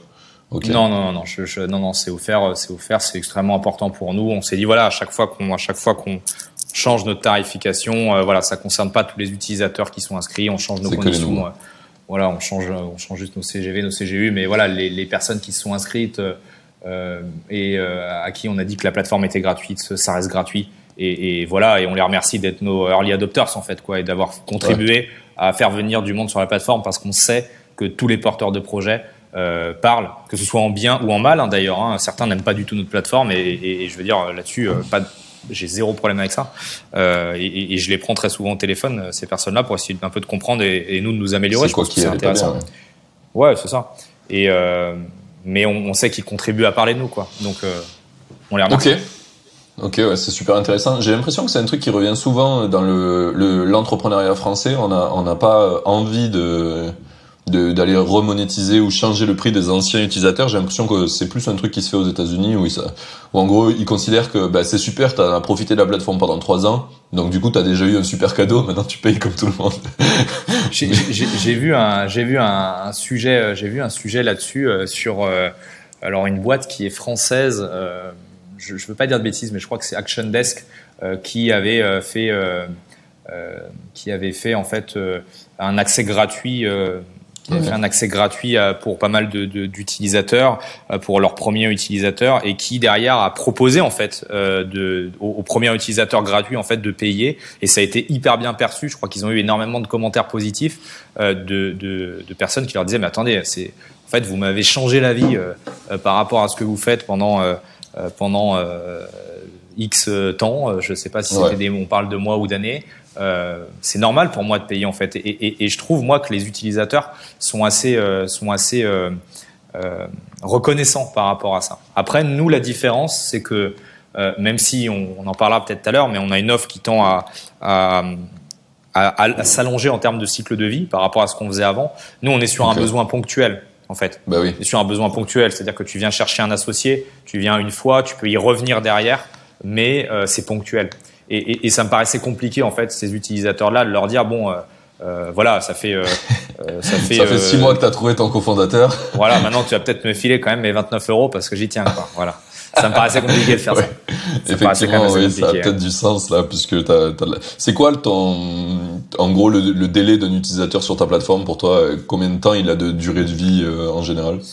Mais en fait, c'est c'est euh, c'est vraiment ce qu'on a euh, mis en place nous maintenant sur des. On, on fait maintenant des programmes de trois mois d'accompagnement euh, et en règle générale, euh, on on s'apercevait que les utilisateurs restaient environ six mois en moyenne. Ils restaient six mois sur la plateforme, euh, mais où en fait, tu avais tous ceux qui trouvaient. Ça, c'est hallucinant. On a on a euh, là-dessus, on est à 90% d'utilisateurs qui trouvent, alors attention, hein, pas qui s'associent, mais qui trouvent euh, la bonne personne avec qui ils vont potentiellement s'associer derrière. Et ça, c'est très important de le, de le, de le préciser. On s'associe pas en trois mois avec une personne qu'on connaît pas, euh, mais euh, la 90% des utilisateurs, en fait, qui trouvaient sur la plateforme, ils le trouvaient dans les trois mois. Et en fait, sur les trois mois suivants, tu as 10% d'utilisateurs qui trouvaient, mais en fait, parce que bon, les flux euh, les flux diminuaient. Euh, si tu veux, tu avais un peu de découragement, je pense, où en fait tu dis bon allez là pendant euh, trois mois, je me mets à fond, je le cherche, je le cherche, et puis en fait si tu le trouves pas, tu te décourages un petit peu, les, le nombre de messages baisse, voilà. Donc en fait nous, on a, on est parti de ce postulat là et, et de ce fait pour monter des programmes d'accompagnement de trois mois où en fait pendant trois mois on t'aide à trouver ton associé, ton futur associé, soit développeur, soit CTO. Ok, ah, super intéressant. Donc ça, c'est ce qui vous fait un peu euh, augmenter la, la, la, la, value proposition de, de cofondateur au-delà de juste l'abonnement, c'est ça? Exactement. Alors on est passé. En fait, on est passé par plein de phases en fait, hein, si tu veux, euh, de, de, de, tarification. On a, on a changé, on a changé énormément de tarification, de d'offres. On a essayé, euh, on a essayé des de, de, mettre en place des engagements en fait sur un an, des abonnements renouvelables au tout départ. Et en fait, ça fonctionnait pas, mais c'était pas surprenant parce qu'en fait, les utilisateurs euh, viennent sur la plateforme et ils s'imaginent, euh, pour la plupart, hein, qu'en 15 jours, euh, ils ont été mis en relation avec 10 top profils et qui repartent avec une shortlist de 3 top profils et que 5 jours après, hop, c'est bon, c'est euh, c'est euh, c'est réglé quoi. Et Allez, hop, sujet suivant. Sujet suivant, c'est ça. J'ai trouvé mon associé. J'aime bien, comme on est super euh, enthousiaste quand on commence à être entrepreneur, qu'on se dit allez, ça. 15 jours pour trouver l'associé, dans un mois on a fait le projet et dans trois mois on est riche. ouais, c'est ça, c'est exactement ça. Et, et ça d'ailleurs, et ça d'ailleurs, je trouve, tu vois, que c'est pas du tout vrai côté euh, côté profil euh, côté profil tech, développeur CTO, où on est beaucoup plus analytique, beaucoup plus rationnel, euh, tête sur les épaules. Tu, moi, je suis un profil, euh, je suis un profil euh, business, euh, plutôt plutôt business. J'ai fait une école de commerce, j'ai été commercial. voilà, c'est vraiment ma spécialisation. Et en fait, quand tu nous compares avec Loïc, qui a une formation ingénieur, qui est dev, qui est le CTO aujourd'hui de cofondateur, en fait, ça n'a rien à voir. En fait, je suis toujours beaucoup plus enthousiaste. Et, et, lui, en fait, il va prendre tout ce que je dis, euh, il va en mettre 90% à la poubelle, euh, il va garder 10% qui sont super intéressants, sur lesquels on va discuter, on va s'entendre. Mais en fait, il a dès le démarrage, en fait, cette, euh, cette vision beaucoup plus euh, analytique euh, et, et, et, il est capable en fait de découper les choses. Alors, je dis pas 90% de merde, en tout cas j'espère, j'espère. Mais euh, si tu veux, euh, si tu veux, il, il a cette cette compétence là et, et c'est ce qu'on retrouve vraiment, je trouve moi côté profil technique, c'est cet esprit plus rationnel et qui permet en fait de moins s'emballer, d'être moins euphorique en fait, hein, parce que très souvent quand tu te lances dans l'entrepreneuriat, c'est de l'euphorie quoi, c'est de l'enthousiasme poussé à son paroxysme, c'est vraiment de l'euphorie.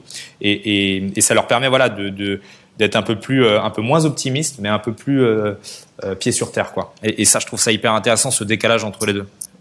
Clairement, bah, moi je l'ai vécu sur la dernière boîte où j'étais associé, donc qui s'appelle Cash dont je suis en train de partir actuellement pour me concentrer sur Indie Maker et d'autres d'autres projets plus en solo.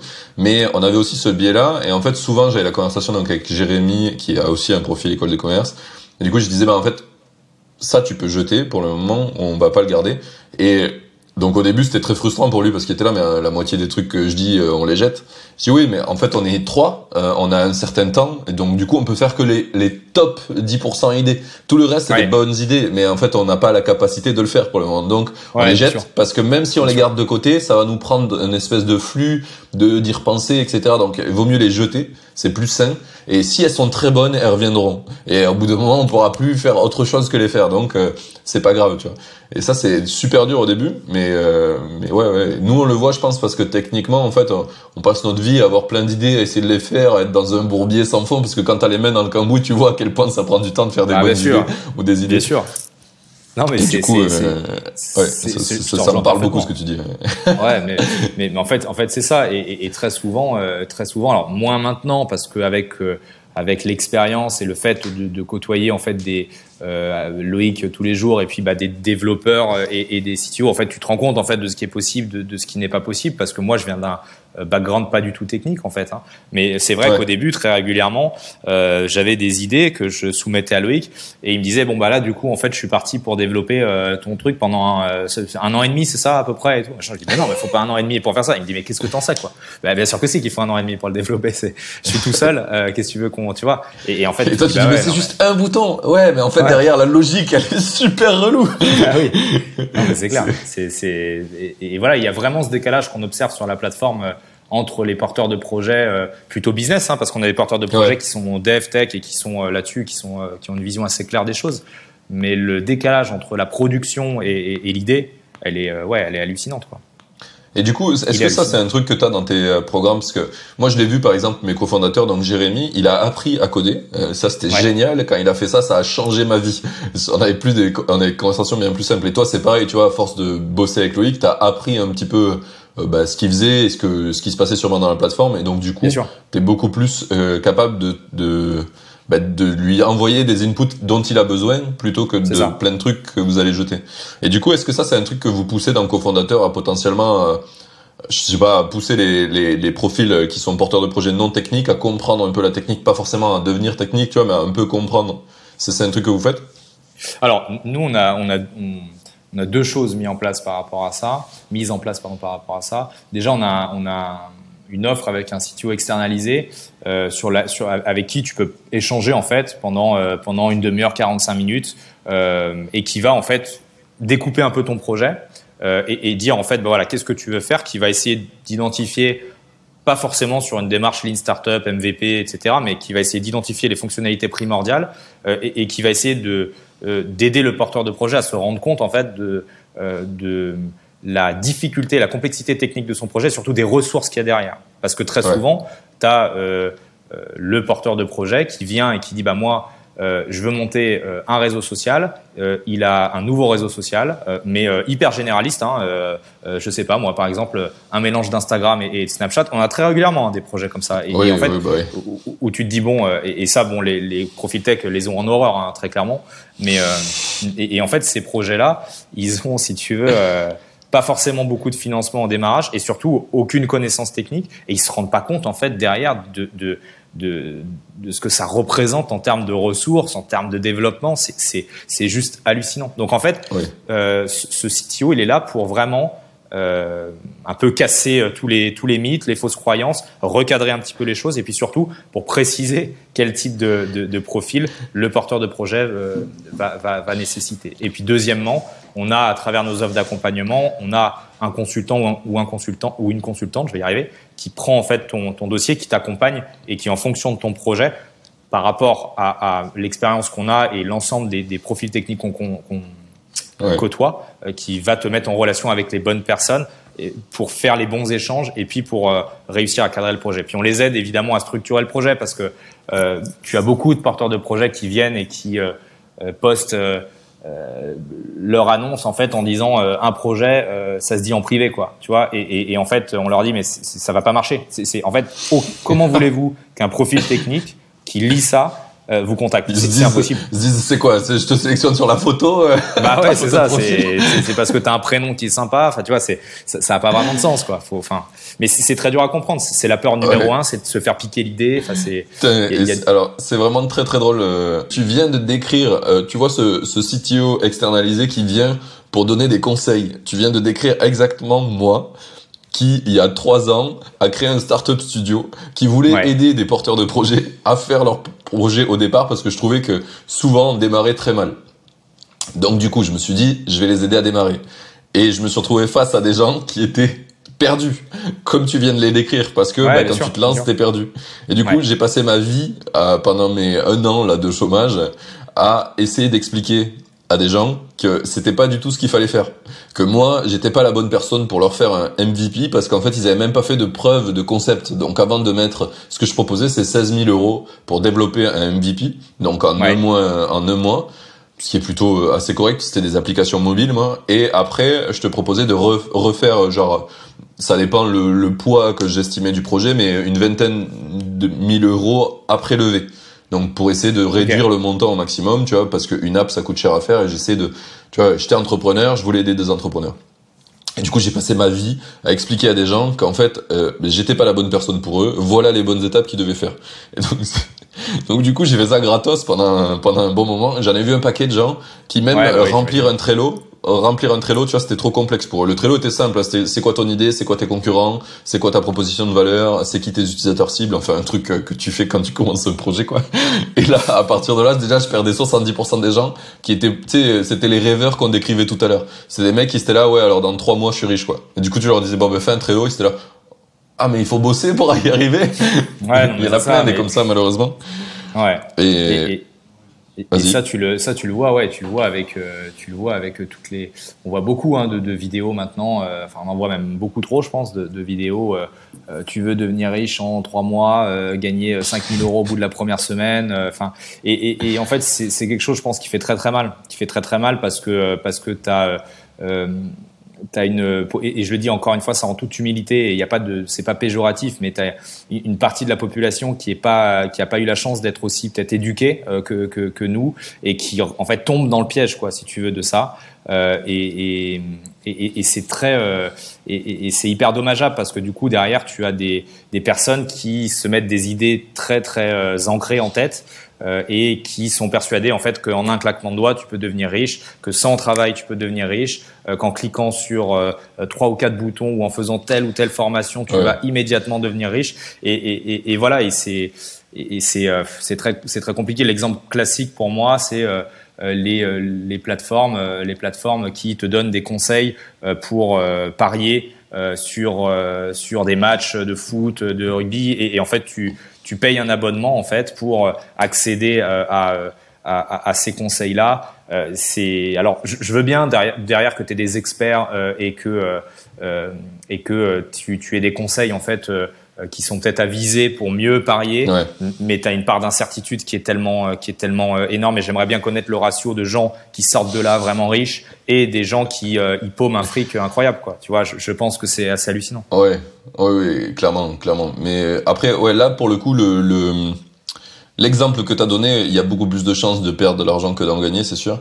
Mais après, il y en a plein où je pense que faire rêver les gens, c'est pas, euh, c'est, c'est con, mais c'est ce qui fait qu'il y a plein de gens que grâce à ce rêve, ils se mettent à entreprendre et à se prendre des murs et à apprendre. Parce qu'en fait, ce que tu disais tout à l'heure, c'est que tout le monde qui fait de l'entrepreneuriat, de toute façon, que ça soit toi, moi ou euh, des gens, euh, d'autres gens, on manque tous de d'éducation sur l'entrepreneuriat parce qu'on n'a pas un niveau d'éducation euh, spécifique en entrepreneuriat en France. Ouais, c'est à Part les, à part les masters entrepreneuriat et encore j'ai eu quelqu'un qui l'a fait récemment et qui m'a dit qu'il n'était pas très satisfait de ce qu'il y avait dedans, tu vois. Bah non, c'est clair.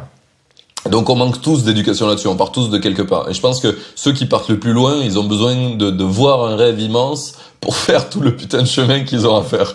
Clair. Après, ça va leur coûter de l'argent et c'est à eux d'être bons. C'est sûr que tu peux faire plein de conneries et tu vas, tu, peux te retrouver dans la merde grave. Mais, non, je suis euh, complètement d'accord avec toi et complètement d'accord avec toi. Et puis l'entrepreneuriat, ça s'apprend. Euh, alors, tu as, une partie théorique hein, qui est bien sûr à connaître. Tu as des principes, euh, des, des, fondations qui sont extrêmement importants. Euh, mais, mais ça s'apprend sur le terrain. Ça s'apprend sur le terrain et c'est en faisant des erreurs que tu apprends à, à, à, entreprendre, quoi, je pense. Mmh. Clairement. J'avais une question tout à l'heure qui m'est venue et qui serait intéressante de savoir, c'est euh, parmi tous les gens qui sont passés sur ta plateforme, est-ce qu'on a des gens qui sont euh, qui ont fait des projets un petit peu euh, qui sont connus maintenant et qui sont passés par chez vous?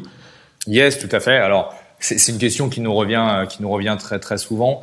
Euh, je pense que ça doit être un super verbatim sur le site de, de ouais, dire. c'est clair, c'est clair. Et, et en fait, nous, on a des entreprises qui sont assez récentes, hein, donc faut pas s'imaginer qu'on a sorti une, une licorne. Euh, mais dernièrement, euh, tu as des, des sociétés comme euh, Green Got, par exemple, qui est passé, qui, qui a trouvé son associé sur, sur la, la plateforme. Euh, tu as des projets comme Etikado, euh, tu as des projets comme Ekimove, euh, tu as des projets comme PicMe qui sont passés sur notre plateforme, 58 facettes. Euh, voilà, alors c'est peut-être pas des projets qui parlent énormément, mais je vous invite à aller les, hmm. les, découvrir, à les regarder un petit peu. Ils seront, ils seront en description de la, de, du podcast. Bon, super. Et, et voilà. Je, je, alors, je crois que je crois que PicMe maintenant, si je veux pas dire de bêtises, PicMe qui a le fait, euh, qui a fait une ou deux levées, je crois, de 1 million d'euros. Euh, ah, je, crois alors qu'ils ont ils ont commencé à ils ont commencé à, à travailler avec quelqu'un, euh, avec un, un, CTO de, de chez nous. Euh, mais je sais pas s'ils sont allés au bout avec lui. Donc euh, voilà, je modère un peu mes propos par rapport à ça. Mais en tout cas, je vous invite, quoi qu'il arrive, à aller découvrir le concept euh, sur la livraison de colis euh, entre particuliers qui est super intéressant et, et, qui va faire son. tu sais que c'est la première boîte que j'ai rejoint. alors pas PicMe, mais qui, You2You qui faisait de la livraison. Ah oui, d'accord, ok, très bien, très bien. Et ben j'avais échangé. Alors j'avais, c'est marrant, j'avais échangé à l'époque avec avec le fondateur, je crois. Hervé? Quelqu'un avec des cheveux un peu longs. Ah, Edouard. Ouais, ça doit être lui. Je crois que c'est lui. Ouais. Euh, qui a fait une école de commerce aussi et euh, qui est parti maintenant. Donc lui, il était euh, cofondateur. Le fondateur, le, le premier qui a eu l'idée, c'était Hervé, mais c'était un mec un peu plus vieux, donc il mettait en avant plutôt les gens un peu plus jeunes. Ça matchait mieux avec notre, nos utilisateurs aussi. Mais euh, ils étaient très, euh, très complémentaires les deux. Et du coup, Edouard maintenant fait une startup qui est pas mal, qui s'appelle EPC, c'est une start-up de champagne. Il fait du champagne euh, moderne pour les jeunes, etc. Donc c'est drôle, ça refait écho à la caisse de champagne de tout à l'heure. Ouais, c'est clair, c'est clair. Il vient de suivre jusqu'au bout ce champagne. Euh, ok, très bien. Mais je crois qu'on a fait, on a fait, on a. Attends, je vais regarder combien de temps ça fait qu'on discute. Des fois, on part et puis euh, ça fait moins, ça fait 52 minutes. Ouais. Ok, euh, top. Eh bien, euh, moi ce que je voulais savoir sur ton projet un petit peu, donc là on a parlé euh, de, du moment où tu as lancé finalement la, la monétisation, donc tu as eu, euh, as commencé à avoir des gens qui payaient grâce au, au forfait à 29 euros. Donc tu, tu l'as tu l'as gardé combien, combien de temps ce forfait? Et à partir de combien de temps tu as atteint un moment où tu pouvais vraiment vivre de cofondateur? On, on l'a en fait, euh, on l'a euh, gardé, euh, on l'a pas gardé très très longtemps parce qu'on s'est rendu compte, voilà, que c'était vraiment un ticket d'entrée qui était dérisoire et qu'on avait un utilisateur sur deux qui payait. On commençait à avoir une acquisition qui était assez intéressante, donc on est passé à 59 puis 79. ensuite, on a, enfin le, le, le, en fait le quand tu regardes et que tu découpes un peu toutes les offres et les évolutions de tarification qu'on a fait, on en a fait vraiment un paquet avant d'arriver aujourd'hui sur des modèles, sur des modèles qu'on euh, qu'on a depuis un, petit moment, mais euh, on était passé à 59, 79 euros. Ensuite, euh, on a eu cette démarche de partir sur de l'accompagnement parce qu'on s'est rendu compte que les porteurs de projets, bah, ils étaient un peu perdus, quoi. En fait, entre un mec qui fait du Node.js, qui fait du React.js, un mec qui fait du PHP, un mec qui fait du Python, du Ruby, un DevOps, c'est quoi, un CTO, c'est quoi, c'est quoi la différence entre un Dev et un CTO En fait, les, les, les, ils étaient, ils étaient assez perdus par rapport à ça. Donc, on a mis en place cette démarche d'accompagnement où on s'est dit vraiment là il faut faire quelque chose et, puis il y a quelque chose à faire surtout. et donc là on a différencié nos, nos, nos deux offres. Euh, avant de monter ces programmes de trois mois vraiment calibrés euh, qui, qui, te permettent de, de, trouver en fait en trois mois la personne, la personne, euh, comment dire, la bonne personne pour potentiellement derrière t'associer quoi. Ouais, et, et, puis toi-même, toi-même déjà être la bonne personne aussi. Ouais, c'est ça. Et puis toi-même être la, être la bonne personne, même si encore une fois on, on, on essaye de, de, je le dis toujours en toute humilité, toute bienveillance, on n'a pas la la, la science infuse, on n'a pas la recette miracle de l'entrepreneuriat parce qu'elle n'existe pas. Mais forcément, en tant qu'entrepreneur et par rapport à tous les porteurs de projets euh, qu'on a vu passer, on a fait et on a vu un paquet de, de bêtises, de choses qui auraient pu être évitées et qui sont parfois hyper euh, euh, hyper évidentes quoi. Donc on est dans cette démarche d'aider les porteurs de projets à pas les faire et à gagner du temps et à éviter de, de perdre de l'argent, de perdre du temps quoi. Ouais, je comprends bien. Et donc du coup, c'est le c'est le côté accompagnement qui a fait que vous puissiez vivre du projet ou rien que le côté euh, abonnement sur la plateforme a, suffi pour ça?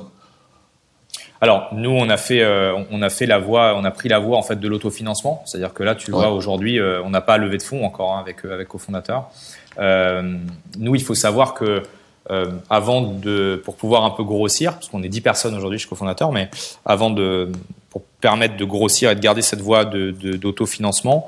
De, euh, on a fait euh, ces, euh, on a fait ces tickets d'entrée, mais qui n'étaient pas suffisants en fait. On n'avait pas un volume suffisant euh, pour pour y aller, donc on a fait le choix. Alors un peu comme toi, hein, c'est marrant de développer à côté des, des MVP pour des porteurs de projets qui le souhaitaient, de développer des petits MVP très simples, tu vois, pour leur permettre d'aller chercher leur retour utilisateur. Et en fait, tu as plein de gens en fait sur notre plateforme qui viennent et qui euh, et qui se rendent compte que bah, finalement ils sont pas prêts à s'associer tout de suite parce qu'ils n'ont pas encore leur retour utilisateur, leur retour marché, bah euh, et qui euh, voilà et, qui veulent un peu tester ça avant d'y aller quoi.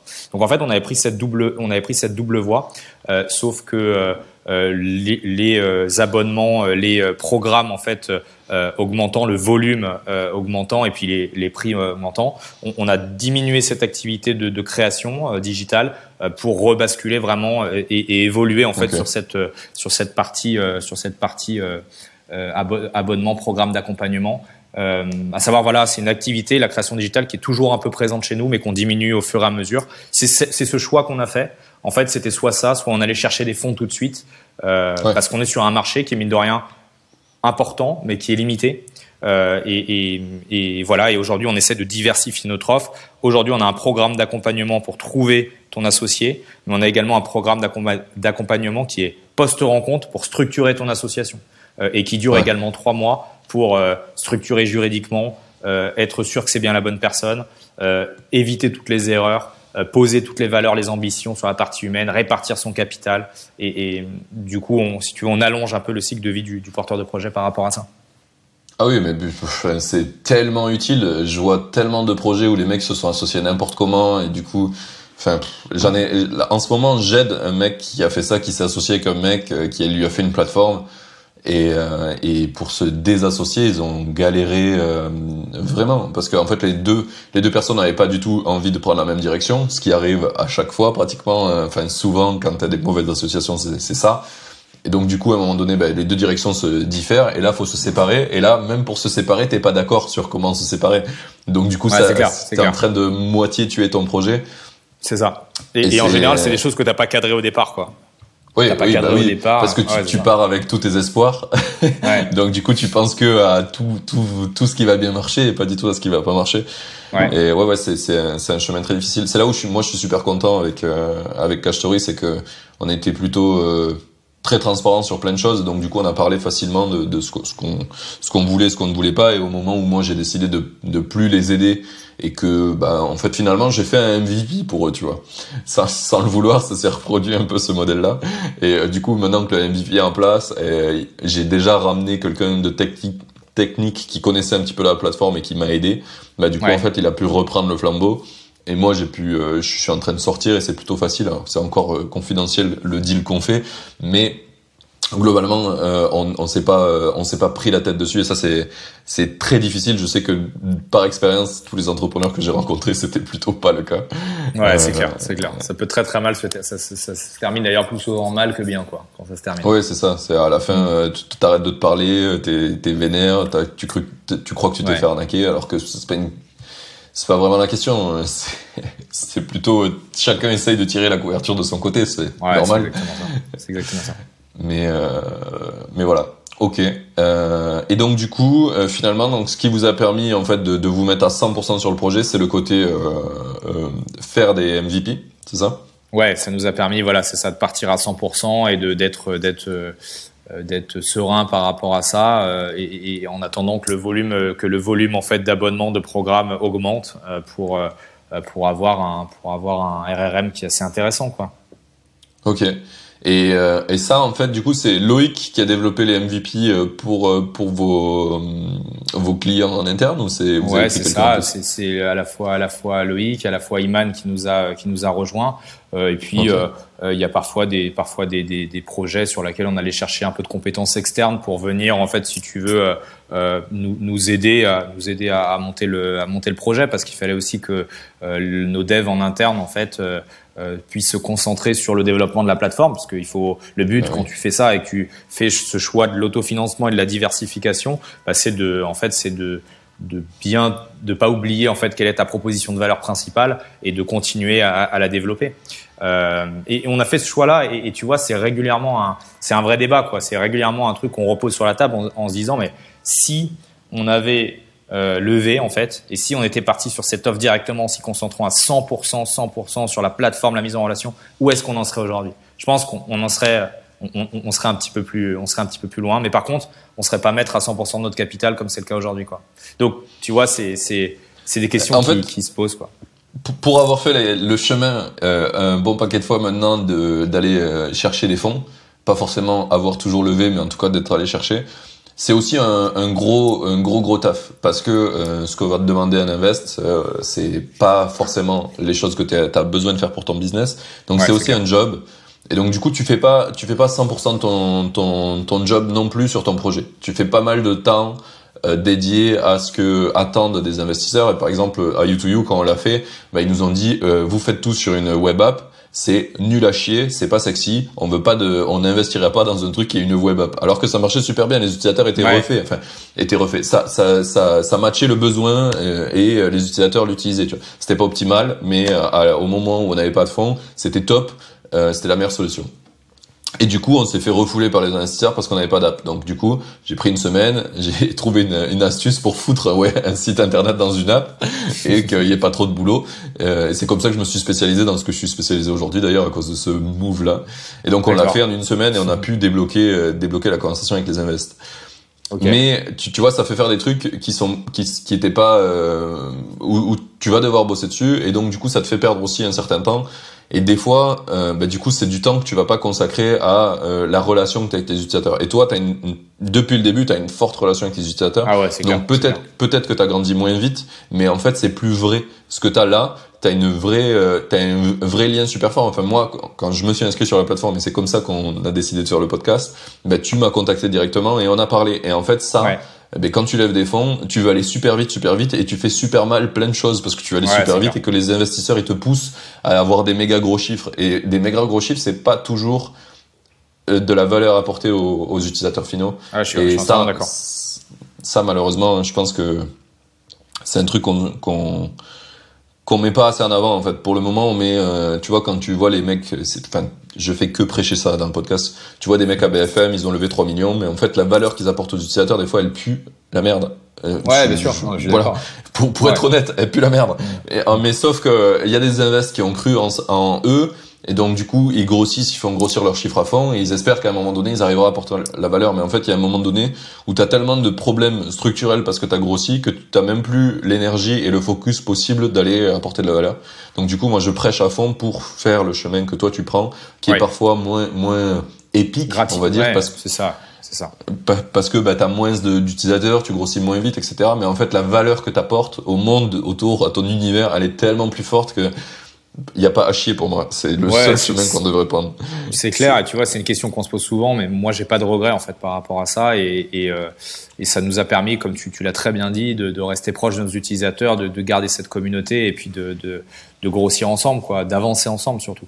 Donc, euh, non, non, je, moi, j'ai pas de, j'ai pas de regrets par rapport à ça, et je partage, je partage vraiment ta, ta, ta vision de ça, quoi. Ce qui veut pas dire que qu'on qu'on lèvera pas, euh, ce qui veut pas dire qu'on lèvera pas, mais, mais en tout cas. Euh, ouais, mais en fait, en fait, le, si tu fais le cheminement du, sur fond propre, à un moment donné, t'arrives à, t'arrives à une problématique où tu dis bon ben on arrive à bien euh, bien résoudre nos problèmes utilisateurs, on arrive à, bien avancer, mais en fait notre seul problème euh, qu'on a structurellement, c'est juste que si on rajoute de l'argent, on fait mieux. Et quand tu arrives à ce moment-là, c'est-à-dire que ben, tout le monde est satisfait, mais en fait, l'argent, c'est juste un accélérateur, et c'est juste ce que ça vient faire. Ben, c'est un super moment pour aller lever. Parce qu'en fait, ben, déjà, les, les, les VC, ils, ils, vont, ils vont pouvoir rien te demander, parce que tu leur dis, en fait, on est déjà rentable, on a déjà de l'argent, euh, on, on, arrive à vivre, tout ce qu'on veut, c'est aller plus vite. Donc tout ce que tu as à nous apporter, c'est juste aller plus vite. T'es ouais, juste ça, tu vois. Donc déjà, tu, te, tu, tu, vas beaucoup moins vendre ton entreprise à eux. Donc ça, c'est un super point pour euh, la vie de l'entreprise et pour toi, ton pouvoir de décision, etc.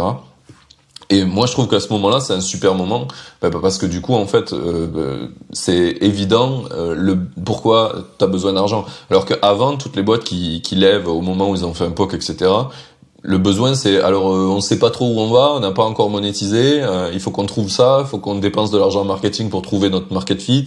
Enfin, tu vas dans tous les sens. Et donc du coup, c'est un peu, euh, même pour les invests, c'est un peu une cause perdue parce que la plupart des invests qu'ils font en, en série A, c'est de l'argent qu'ils perdent. Euh, il y a très peu de, de, succès. Par contre, si toi maintenant tu viens aller chercher de l'argent, tu vas aller chercher déjà ben, des plus gros fonds plus facilement parce que ben, tu as déjà prouvé énormément de choses. Et pour eux, c'est de l'argent qu'ils savent qu'ils vont regagner. Alors ils vont peut-être pas faire euh, des multiplicateurs comme tu peux avoir sur d'autres euh, sur d'autres choses parce que tu as investi plus tôt, mais euh, en tout cas, euh, je trouve que c'est bien plus sain de le faire dans ce sens-là. Partagé, vision partagée à 100%. de toute façon, je savais qu'on devait discuter pour ça. Hein. J'invite pas les, les, gens qui n'ont pas cette vision n'ont pas cette place dans le podcast. Bon, top, euh, je pense top. que je pense que c'est c'est une vision possible, mais en tout cas, c'est pas celle que je veux mettre en avant parce que je pense que ouais. BFM le fait suffisamment. et, et j'en ai assez. non, mais c'est clair, je te rejoins, je te rejoins. Euh, ok, très bien. Eh ben, je pense qu'on a bien, on a bien déroulé ça. Bah, maintenant, ça fait une heure dix minutes euh, qu'on discute. On va pouvoir un petit peu passer sur mes questions finales. Euh, donc là, actuellement, vous êtes arrivé à quel niveau, on va dire, de de part d'abonnement et de d'accompagnement versus faire des projets? C'est quoi Tu dirais quoi? C'est quoi le ratio? Aujourd'hui, on est à aujourd'hui on est à 60% d'accompagnement. On a redescendu à 40% sur la partie euh, sur la partie création digitale. Donc en fait, on a réussi à inverser la on a réussi à inverser la courbe. Euh, le but étant encore de, de, de l'inverser, mais carrément quoi, tu vois, et de, de pouvoir se concentrer euh, vraiment sur notre sur notre proposition proposition de valeur unique. Ok, ouais. et, et euh, c'est un truc que vous avez pensé, par exemple, de, de garder ce, ce côté-là euh, brandé par cofondateur, mais où, où, vous juste vous déléguez à des gens externes et euh, en gros vous prenez juste un, un fee sur la mise en relation de gens que vous avez shortlistés, quoi. Vous, vous le faites ça ou c'est dans la... Alors, je répète ta question, je l'ai pas compris. en gros, au lieu d'internaliser le process de création du MVP ou du POC, ouais, tu, okay. tu envoies une team que tu connais. Donc, par ouais. exemple, tu vois, ça aurait pu être moi quand je faisais mon startup studio, dire, bah, ouais. lui, euh, Martin, je sais qu'il est, qu'il est bon et qu'il peut résoudre votre problème. Enfin, d'abord, vous allez parler avec lui, on va voir.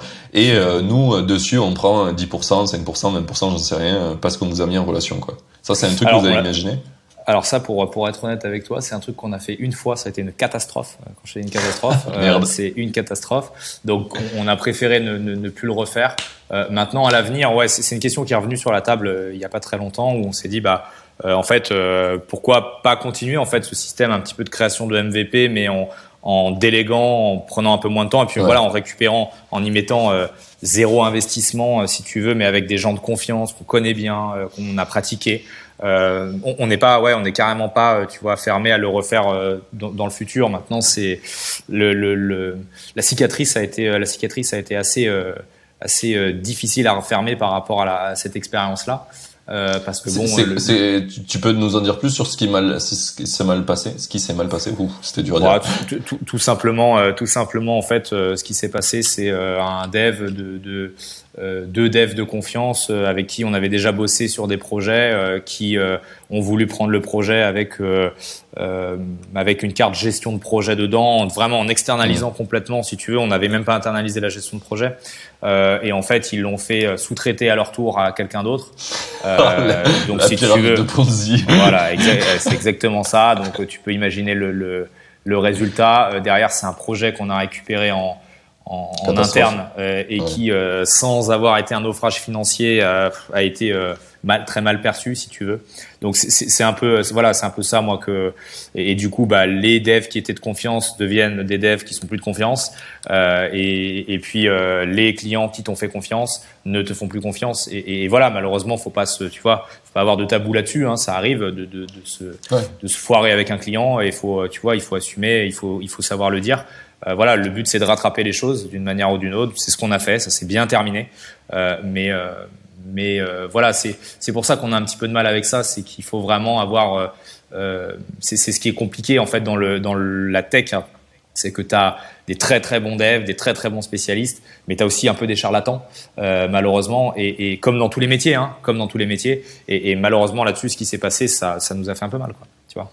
Ouais, bah après, je pense qu'il y a tu vois, en étant euh, moi euh, technique, je sais qu'il y a plein de développeurs qui se revendiquent plus ou moins CTO, mais en fait ils ont quand tu vas faire CTO et que tu es le seul tech ou qu'il y a une toute petite équipe, en fait tu vas faire aussi product manager, tu enfin as multi casquette et du coup product manager c'est pas du tout le même taf. Et si tu t'es pas bien formé, ben, tu vas faire de la merde. Et en fait du coup tu vas mal développer. Et donc du coup toute la chaîne de valeur est pétée. Et à la fin tu as un projet pété quoi. exactement, c'est exactement ça. Et c'est un petit peu tu vois, c'est un petit peu ce qui s'est passé et ce qui a posé problème quoi.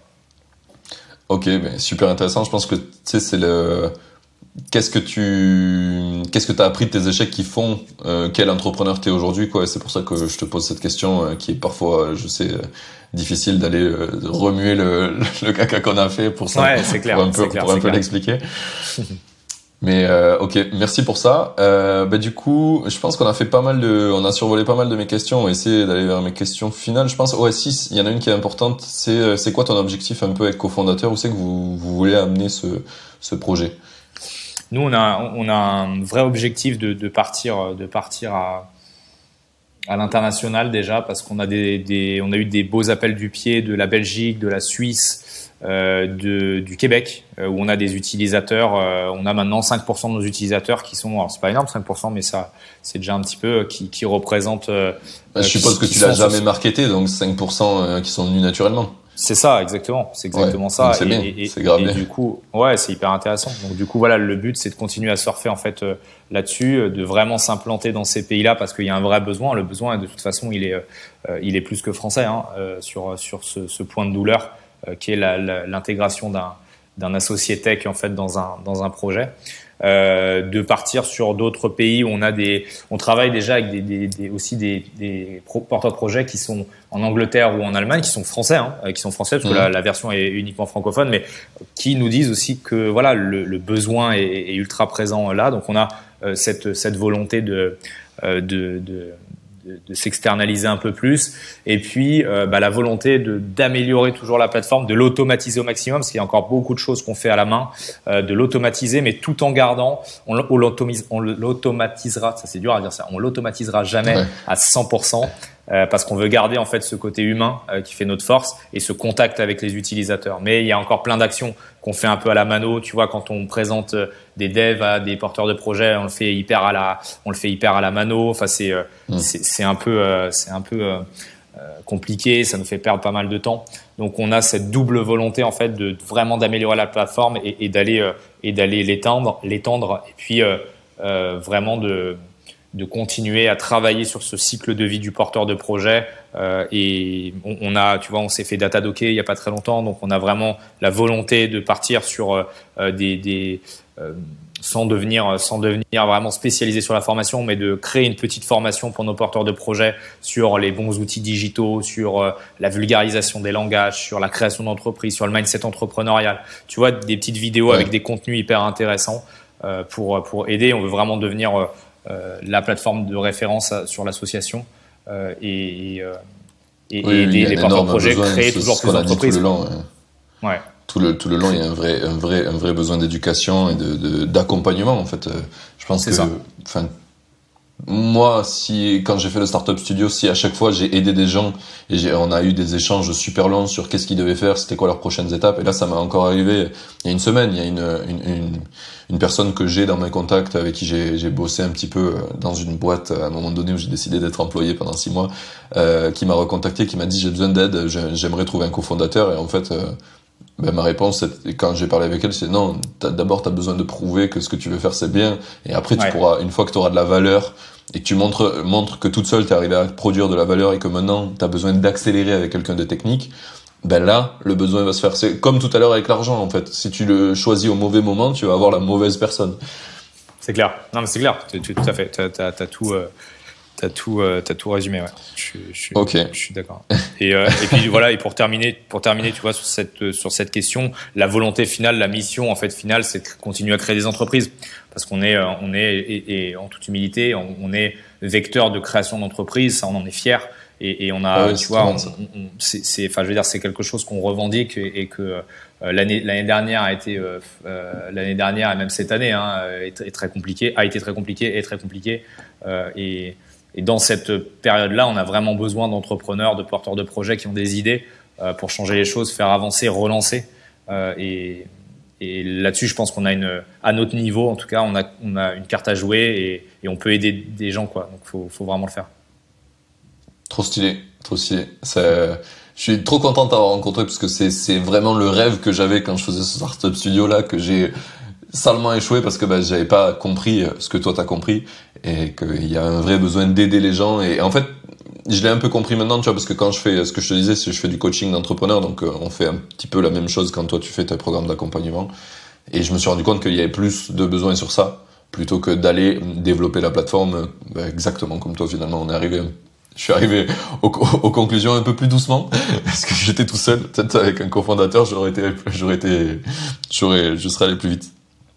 Ouais, c'est ça, c'est que tu vas, tu, vas, ouais, tu paradoxalement en fait, quand tu es euh, quand es tout seul, tu vas euh, plus vite, mais tu vas très souvent plus vite droit dans le mur. Euh, et, et, quand quand t'es à deux, à trois avec des associés, tu vas plus lentement, mais je pense, t'avances plus lentement, mais tu comprends les choses plus vite. Euh, ce qui te permet derrière de réimprimer un rythme. Enfin, moi, c'est, tu vois, c'est la vision que c'est la vision que j'aime et qui, qui correspond. Et, et, et moi aussi, c'est un vrai plaisir de t'avoir rencontré, Martin. Trop bien. Ouais. Il y a, y a, un point euh, que je voulais dire là-dessus aussi. Euh, il y a, je trouve, il y a un autre genre de profil. T'as les gens qui partent en solo, qui vont faire leur business, leur side project. Enfin, j'en ai eu plein dans le podcast.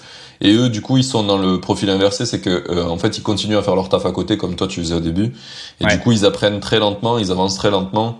Euh, sur leur projet parce qu'en fait ben, ils font ça sur le côté et il faut arriver à trouver la motivation. Si tu fais ton freelance tu fais ton, ton boulot de salarié le jour et le, soir quand tu rentres faut trouver l'énergie pour le faire.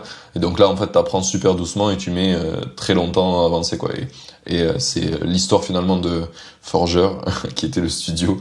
Une fois que j'ai arrêté de le faire et que j'ai été cofondateur d'autres projets j'ai continué à, à le, finalement à l'avoir en tête et euh, ça a mis énormément de temps à ce que ça avance, quoi, parce que bah, t'es plus focus dessus. Ouais, t'es pas focus, quoi. En fait, t'es sûr, t'es sûr. Ouais, tu tu tu t'éparpilles et en fait, tu peux jamais être à fond dans deux projets, dans trois projets. C'est c'est c'est pas possible. T'es obligé en fait de faire des, des sacrifices et euh, et. Euh, oui, c'est ce qu'on disait avec les idées au début, quoi. Ouais, c'est ça, c'est ça ce qui est rigolo, c'est que tu vois, je, pars d'un profil technique où donc euh, j'avais pas ce biais-là d'être trop enthousiasme et petit à petit, tu vois, dans ce que j'ai fait, bah, j'ai fait quand même pas mal de business et du coup j'ai commencé à apprendre ce biais alors que je l'avais pas à la base quand j'étais technique et j'ai commencé à me retrouver dans trop de projets. Maintenant, tu vois, j'en ai trop et, euh, et je commence à les à les shutdown parce qu'en fait, je me suis retrouvé à avoir trop de projets quoi. C'est j'ai la j'ai la, casquette technique, en plus j'ai la casquette marketing, en plus j'ai la casquette business, en plus j'ai plus de j'ai plein de projets. Et moi, euh, j'ai eu une discussion avec un entrepreneur qui me, je me fais coacher en ce moment et j'essaie de le mettre euh, sur YouTube pour montrer que le coaching c'est important, tu vois, comme toi tu fais, c'est super important. Du coup, je le mets sur YouTube pour montrer que ben euh, c'est pas du bullshit, c'est vraiment quelque chose qui a du sens. Tu sais, euh, souvent euh, on prend l'image de bah, quand t'es sportif de haut niveau, on te dit bah, c'est qui ton coach, c'est qui que t'as coaché qui fait que qui t'aide à aller à ce niveau-là. Et logique. Mais par contre dans le business, tu parles d'un coach, c'est un gourou, c'est un mec qui, qui fait des incantations vaudou. ouais, c'est ça. C'est ça en fait. C'est très compliqué pour un. C'est très compliqué en fait. Euh, nous on le ressent sur les sur un porteur de projet startup en fait euh, de, de comprendre en fait que le, le, conseil en fait ce qui est pas tangible en fait enfin ce qui est pas palpable je sais pas comment tu dis ça euh, c'est c'est euh, hyper important en fait que, que ça se valorise et que c'est la base de tout. Euh, le conseil le coaching c'est pour moi vraiment la base de tout. Après c'est comme partout hein. tu as, des, as des, des, trucs qui sont un peu bullshit et puis tu as des trucs euh, qui, qui te font vraiment euh, changer ta, ta, manière de t'organiser, de, de, voir les choses, de réfléchir. Et, et mais quand tu es porteur de projet startup et que 1 euro c'est un euro, euh, tu te dis bah voilà j'ai du mal à penser que euh, euh que euh, je vais mettre je sais pas 600 euros de conseils là-dedans, 2000 euros de conseils là-dedans. Et ça peut être compréhensible, mais c'est une erreur pour moi. C'est une erreur. Moi, j'aurais, moi qui me suis, alors je suis passé par un incubateur, je me suis fait accompagner, mais, ouais. mais tu vois, si ça avait été euh, si c'était à refaire, je pense que je serais, euh, je me serais fait accompagner par un mentor, par euh, des entrepreneurs un peu plus expérimentés pour gagner du temps, pour éviter de faire des bêtises.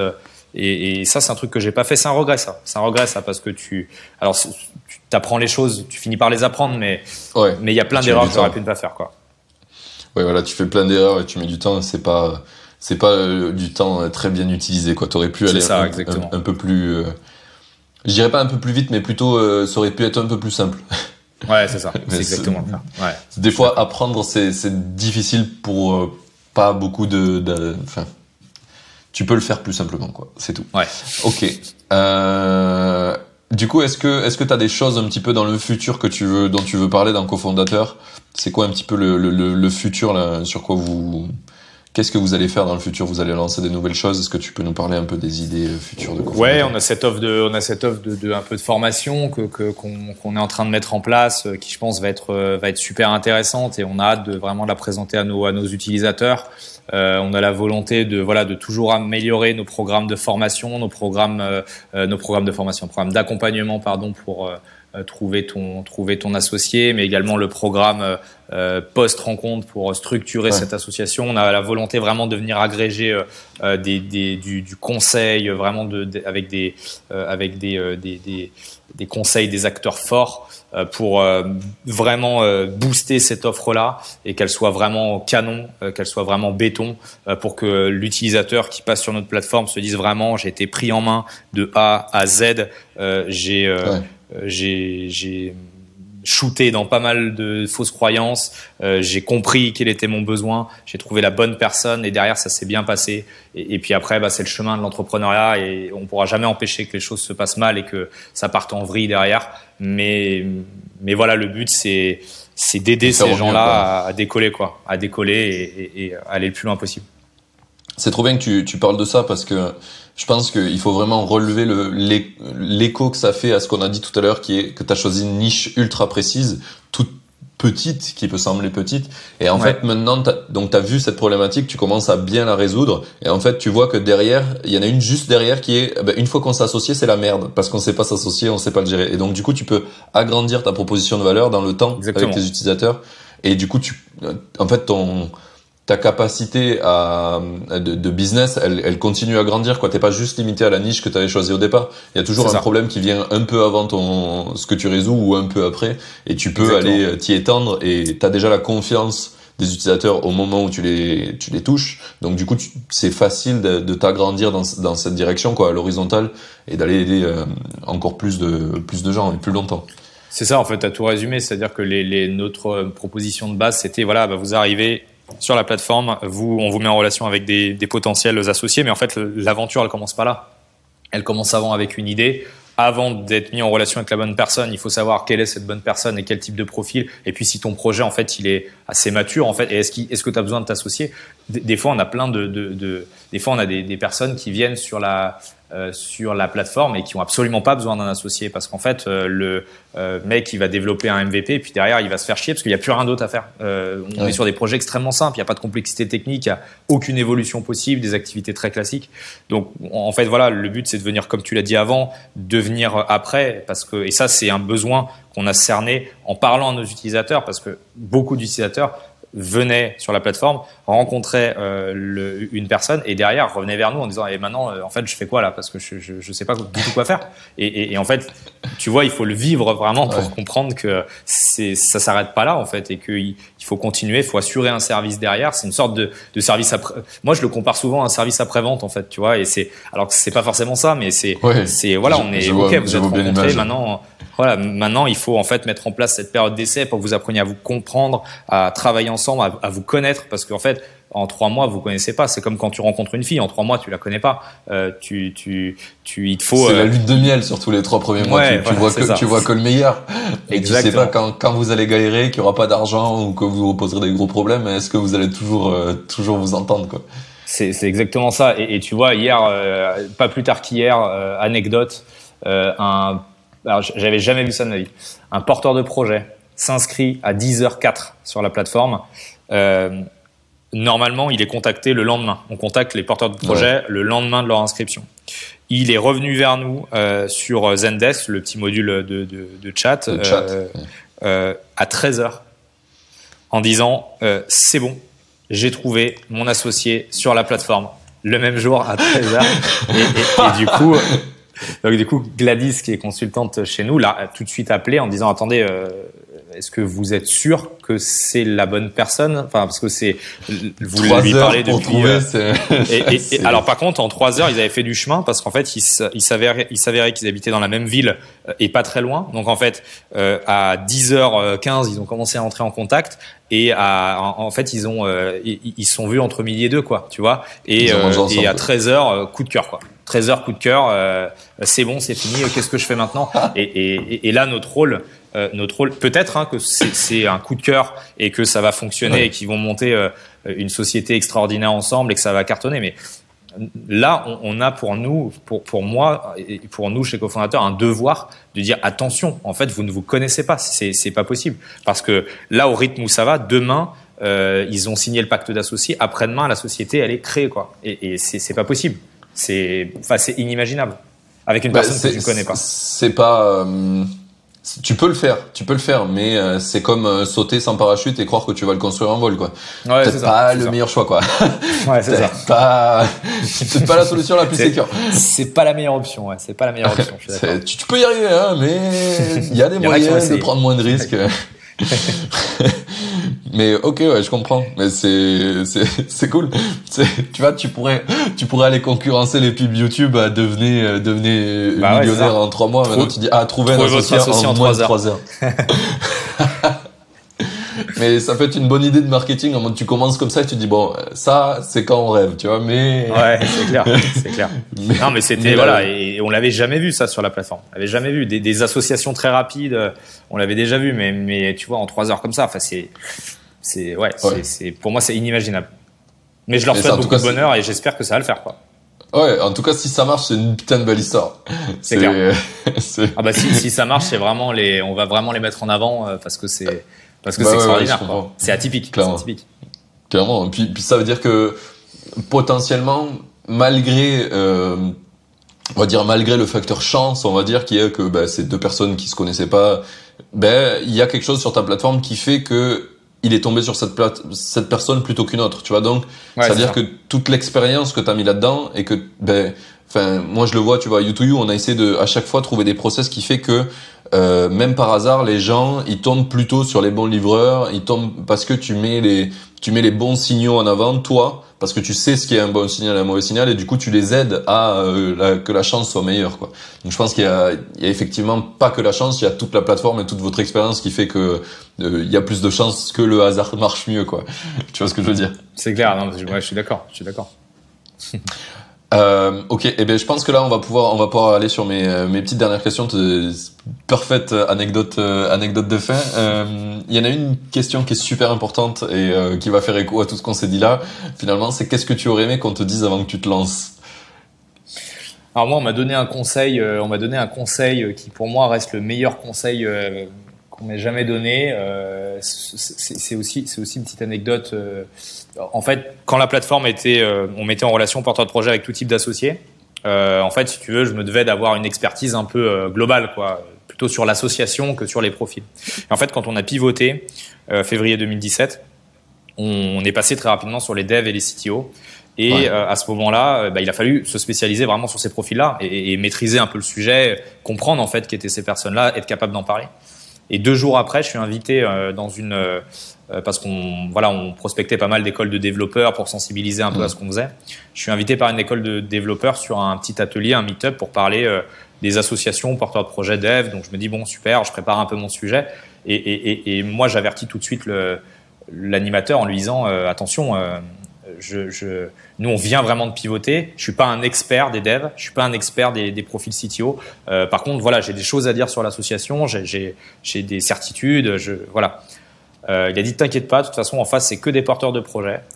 Je me pointe au, je me pointe à la conférence. Évidemment, c'était que des devs en face et j'étais à côté de deux CTO, euh, 50 ans tous les deux, euh, multi-entrepreneurs. Oh J'ai passé les deux heures les plus longues de toute ma vie. On a parlé de langage, euh, de euh, rémunération, de méthode Scrum, de méthode agile, très technique, quoi. ouais, des, des trucs en fait qui aujourd'hui sont assez simples pour moi mais qui à l'époque en fait c'était euh, et, en fait si tu veux à chaque fois qu'on me faisait intervenir on, déjà on me faisait intervenir je ne prenais pas la parole et quand on me faisait intervenir j'avais rien à dire parce que j'étais largué de chez largué j'essayais de recentrer le débat mais sur quelque et chose toi tu penses quoi du langage C euh...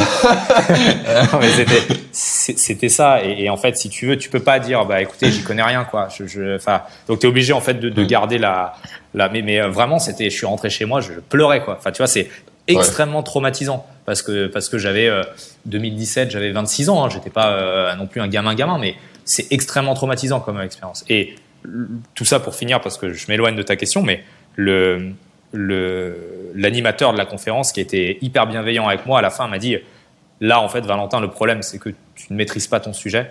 Euh, il faut vraiment que tu deviennes un expert de ton sujet que tu lises que tu apprennes que tu saches tout. Et ça pour moi à ce jour c'est le meilleur conseil qu'on m'ait jamais donné, c'est de dire que si tu veux lancer une activité, euh, si tu veux lancer une startup, il faut que tu sois un expert de ton sujet. On doit jamais en fait te prendre au dépourvu. Euh, il faut vraiment que tu euh, aies toutes les informations.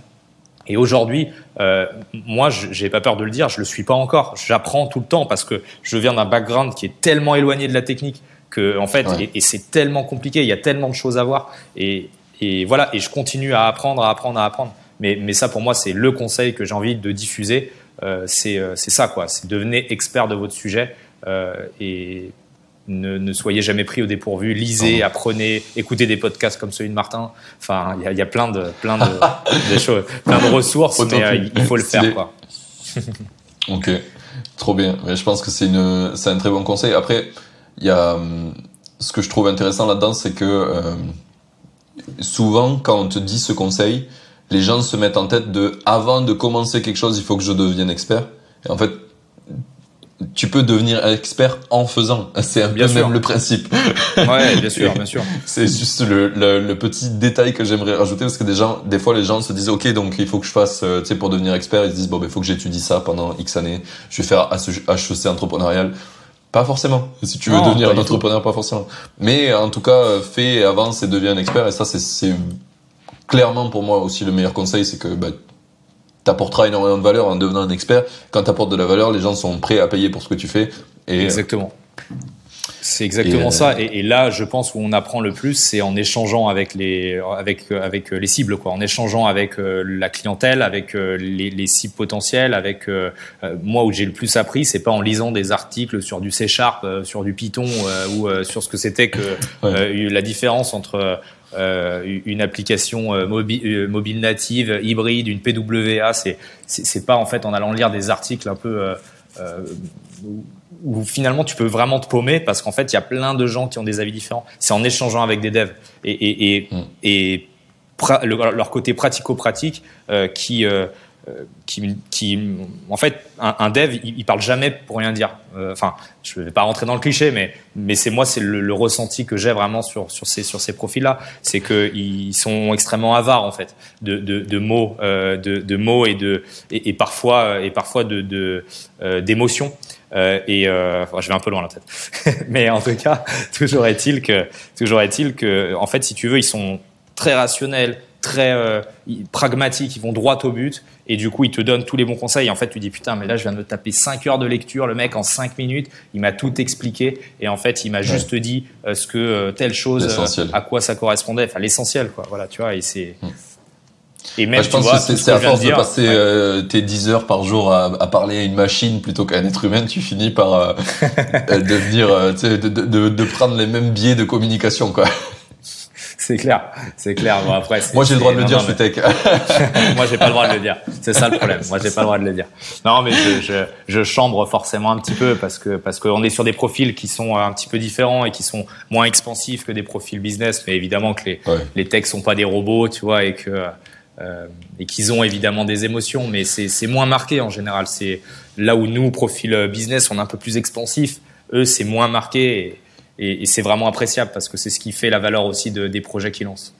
Ouais, bah après c'est simple. Il y a une super simple image à, à, à montrer, c'est que toi, en tant que business, ton principal outil, c'est la communication. Donc, du coup, tu deviens un très bon communicant en général et tu passes ton temps à communiquer à des gens.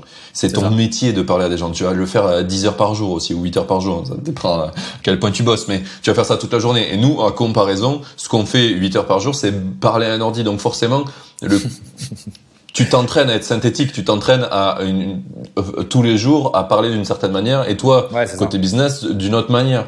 Donc forcément, quand tu viens euh, opposer les deux, eh ben il y a, y a une différence qui est, qui est logique puisque tous les jours l'entraînement que tu fais, puisque c'est de l'entraînement euh, bosser en fait, tu, tu, tu, conditionnes ton cerveau à faire quelque chose, ben tu le conditionnes plus dans un chemin ou de l'autre. Donc c'est clair. Il n'y a pas de c'est pas une bêtise de le dire. Ça peut être cliché de dire que euh, t'es euh, binoclard et que t'es t'es devant un ordi et tu sors jamais. Mais parce que c'est super simple pour un développeur. C'est comme toi, euh, un mec business, c'est super simple d'aller parler à des gens et d'aller. Enfin, ça devient quelque chose de. C'est cool de d'aller parler à des gens, de les rencontrer, de parler de ce que tu fais parce que tu le fais tout le temps. Et nous, bah, discuter avec un ordinateur, tu le fais tout le temps, donc ça devient plus simple de s'enfermer dans sa chambre que de de d'aller de, voir le monde extérieur. Et donc, du coup, il y a des gens qui le font heureusement, on n'est pas tous comme ça.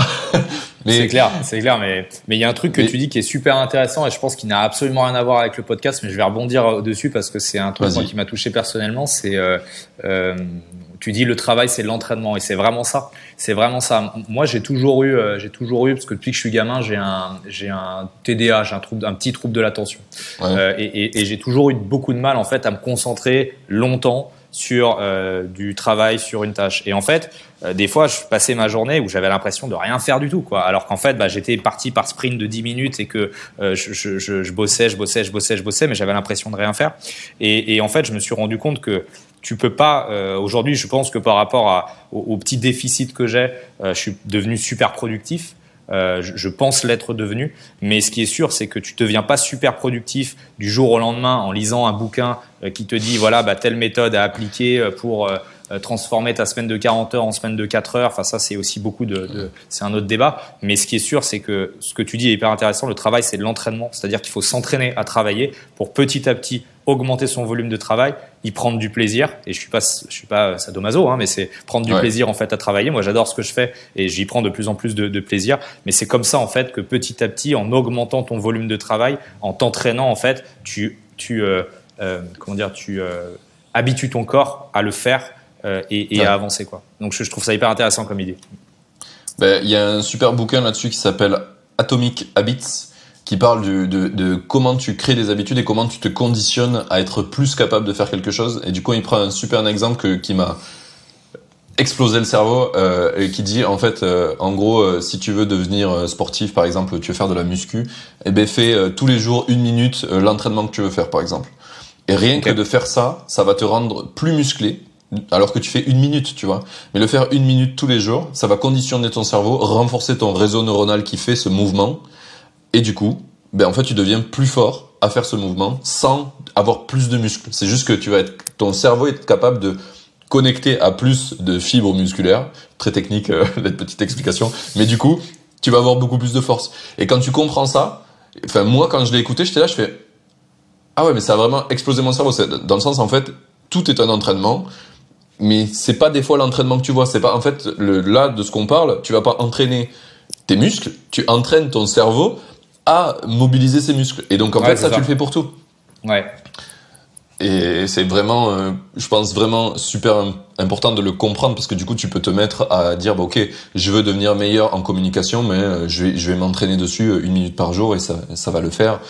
je veux enfin tout ce que tu veux faire en fait tu peux le faire via ce système d'atomic habit et enfin c'est génial parce qu'il parle de, de comment c'est petit et petit à petit en fait ça devient de moins en moins un effort puisque ton cerveau est plus entraîné à prendre ce chemin et du coup tu le fais de plus en plus et ça devient de plus en plus facile et et au bout d'un an, tu te rends compte de la progression. C'est un peu comme, euh, ben, je compare ça, tu vois, à l'investissement. Quand on te donne de l'argent, d'un coup, t'as plein d'argent, mais du coup, t'es pas du tout entraîné à savoir le dépenser comme il faut, etc. Alors que quand tu fais le chemin dont on parle ensemble et que t'as fait, ben, en fait, tu t'entraînes tous les jours. Et donc, au moment où tu commences à en avoir de l'argent, t'es une machine pour savoir comment l'utiliser au mieux possible. Tu vois, tu vas pas être parfait, mais en tout cas, tu seras bien plus entraîné. Donc, du coup, t'as plus de chances de moins faire de conneries. Et, et ça, ça a beaucoup de valeur. Donc est-ce que tu fais ta petite minute tous les jours? non, mais là, tu vois, euh, je me fixe des euh, avec ma copine, donc on se fixe des OKR comme tu peux avoir en entreprise, on se le fait en perso pour essayer de grandir ensemble. Et donc là, on doit se fixer les prochains. Donc moi, j'ai un objectif depuis euh, trois OKR d'essayer de faire plus de sport. Et jusque là, en fait, j'avais pas compris ça, donc j'ai toujours mis des objectifs qui étaient non relevant. Et donc là, mon problème, c'est de prendre l'habitude de faire du sport. En fait, c'est pas de faire du sport. Et donc du coup, maintenant, je vais fixer un objectif qui est d'apprendre à avoir l'habitude de faire un truc euh, débile euh, une fois par une, minute par jour, tu vois. Et le petit trick qui est dans ce livre, qui est super cool, c'est que si tu veux construire une habitude par-dessus une autre, super simplement, tu utilises une habitude que tu as déjà. Et euh, moi, j'en ai pas beaucoup parce que je kiffe pas trop les habitudes. Donc, mon l'idée là que j'ai par rapport à ce book, ce livre, c'est euh, ben, aller aux toilettes. C'est un truc que je fais habituellement à peu près aux mêmes horaires. Donc ça, c'est une habitude. Et derrière ça, je vais plugger le une minute de sport. Donc euh, et je vais arriver normalement au bout de trois mois à commencer à avoir une habitude de faire une minute de sport par jour et donc essayer de la doubler et petit à petit arriver à un, truc qui était l'objectif à la base, qui était d'arriver à faire 45 minutes de sport par semaine. Ouais, donc tu as vraiment intégré un peu cette roadmap, cette ok. C'est ça, c'est ça. Et euh, enfin voilà, je le conseille à tout le monde, allez lire ce putain de livre c'est game changer sur comment notre cerveau fonctionne pour apprendre et s'habituer. Et enfin, c'est vraiment euh, vraiment très fou tu te rends compte que depuis le début, tu te fixes des objectifs euh, contre-productifs au possible qui, arrivent des fois.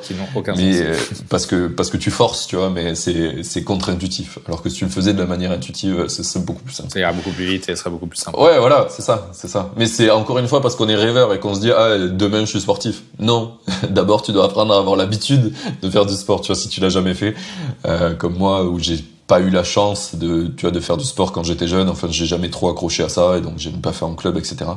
Du coup, j'ai pas du tout l'habitude. Il faut apprendre à avoir cette habitude avant de même à, devenir sportif. Et ça, c'est inconnu au début pour plein de gens de, de comprendre ça. Euh, on a pas mal dérivé. On va essayer d'arriver à mes questions finales. Euh, Est-ce que tu as une citation préférée? Ouais, j'ai une citation. Euh, j'ai une citation que que que j'aime beaucoup. C'est une citation de, qui est toute simple de Confucius euh, qui dit euh, qu'on a deux oreilles et une seule bouche parce qu'on a deux fois plus besoin d'écouter que de parler. Et pour moi, c'est ah. extrêmement important, surtout quand tu entreprends, d'avoir cette, cette idée-là en fait. Clairement, clairement. Et encore plus quand tu fais un produit, c'est faut, faut énormément écouter les utilisateurs. C'est un truc que les profils techniques ne font pas et qui manque crucialement. Idée de formation, si tu, si tu veux aider tes, tes, tes, le côté technique et avoir des formations qui... Euh, il y a un très gros besoin sur apprendre aux gens à aller, euh, quand ils font des projets qui sont porteurs techniques, de communiquer ce qu'ils font et, et de, le, de l'exposer au monde, quoi. Et d'avoir des retours parce que on est très mauvais pour ça, ce qu'on disait tout à l'heure. On est conditionné à pas le faire, donc on le fait pas très bien. Euh, ok, et du coup, euh, ça c'est une question pour moi, c'est euh, pour euh, pour pour avoir de nouveaux invités sur le podcast. Qui c'est que quel est l'invité selon toi que je dois faire venir dans ce podcast après toi? Je pense que tu pourrais avoir un très très bon sujet si si je l'appelle et je l'appelle à venir avec avec entrepreneur connu avec Pierre Kosciusko-Morizet que je trouve que je trouve extrêmement extrêmement intéressant, qui a des idées assez pertinentes, qui a eu un très beau parcours, hein, comme tout le monde sait. Euh, je, trouve ce, je trouve ce profil assez, euh, assez intéressant. Je pense que ça pourrait donner un beau sujet. Alors sache que je ne sais pas qui c'est. c'est vrai. C'est le fondateur de, de, Price Minister. Ah yes, maintenant je sais. C'est fondateur de euh, Price Minister qui a bossé aussi chez Rakuten et qui maintenant est investisseur chez Isaïe notamment. Ok, trop stylé. Eh bien, euh, je vais le contacter. Je vais essayer du moins de, de, de trouver un moyen de, de l'avoir. trop cool. Merci pour ça. Euh, et du coup, c'est qu'on envoie les makers qui veulent te suivre, s'ils veulent un peu plus d'infos sur ce que tu fais sur cofondateur. Alors, il y a plusieurs chemins possibles. Bah, déjà, il y a le site cofondateur.fr, tout simplement, euh, notre euh, notre blog que vous pouvez trouver directement sur la plateforme, et puis bah, nos réseaux sociaux, euh, que ce soit LinkedIn, euh, que ce soit Instagram, que ce soit Facebook ou que ce soit Twitter. vous pouvez trouver pas mal pas mal d'infos par rapport à ça. N'hésitez pas à, rejoindre la newsletter pour avoir des infos. mais voilà, il y a plusieurs chemins pour nous pour accéder pour accéder à, à notre plateforme notre service. Ok, top, top. Eh bien écoute, euh, c'était vraiment un trop trop bon épisode. J'ai kiffé parler avec toi. Tu vois, on a bien débordé de ce qu'on avait prévu, mais euh, c'était vraiment très très cool. Non, bah écoute, plaisir partagé. C'était vraiment, euh, ouais, c'était vraiment super. J'ai pas vu le temps passer, pour être honnête avec toi. Euh, je me perçois qu'il est qu'il est 13 h mais non, non, c'était c'était vraiment c'était vraiment cool. c'était vraiment cool. hyper hyper intéressant comme expérience. Trop bien.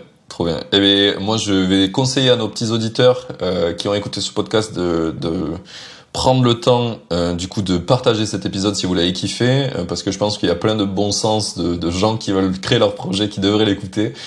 Euh, et aussi d'envoyer des petits messages du coup à Valentin euh, ou de s'inscrire même sur cofondateur, ça serait le top si vous, vous êtes euh, porteur de projet, inscrivez-vous dessus.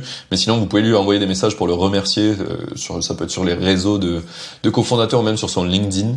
Ça peut être top, ça peut montrer vraiment à Valentin que c'est des c'est des des choses qu'il faut faire de venir partager son expérience en personnel en plus que juste sur cofondateur sur son projet. Et je pense qu'il y a plein de plein d'entrepreneurs qui devaient le faire plus parce que bah, c'est des super expériences qui sont ce que tu disais tout à l'heure le côté mentor tu vois on, on l'a pas enfin il est très peu existant en France. Ouais, et, euh, et, et, alors que c'est c'est super important de, de, de, de, voir ce que les pères ont fait et d'apprendre d'eux puisque il y a pas d'école pour être entrepreneur il y a pas de chemin pour le faire. Le seul moyen c'est de le faire. Mais par contre parler aux mecs qui l'ont déjà fait c'est quand même sympa. C'est ça, et tout le monde tout le monde a des convictions différentes euh, il n'y a pas de convictions fausses euh, il faut, euh, il faut euh, voilà simplement apprendre à partager et essayer de.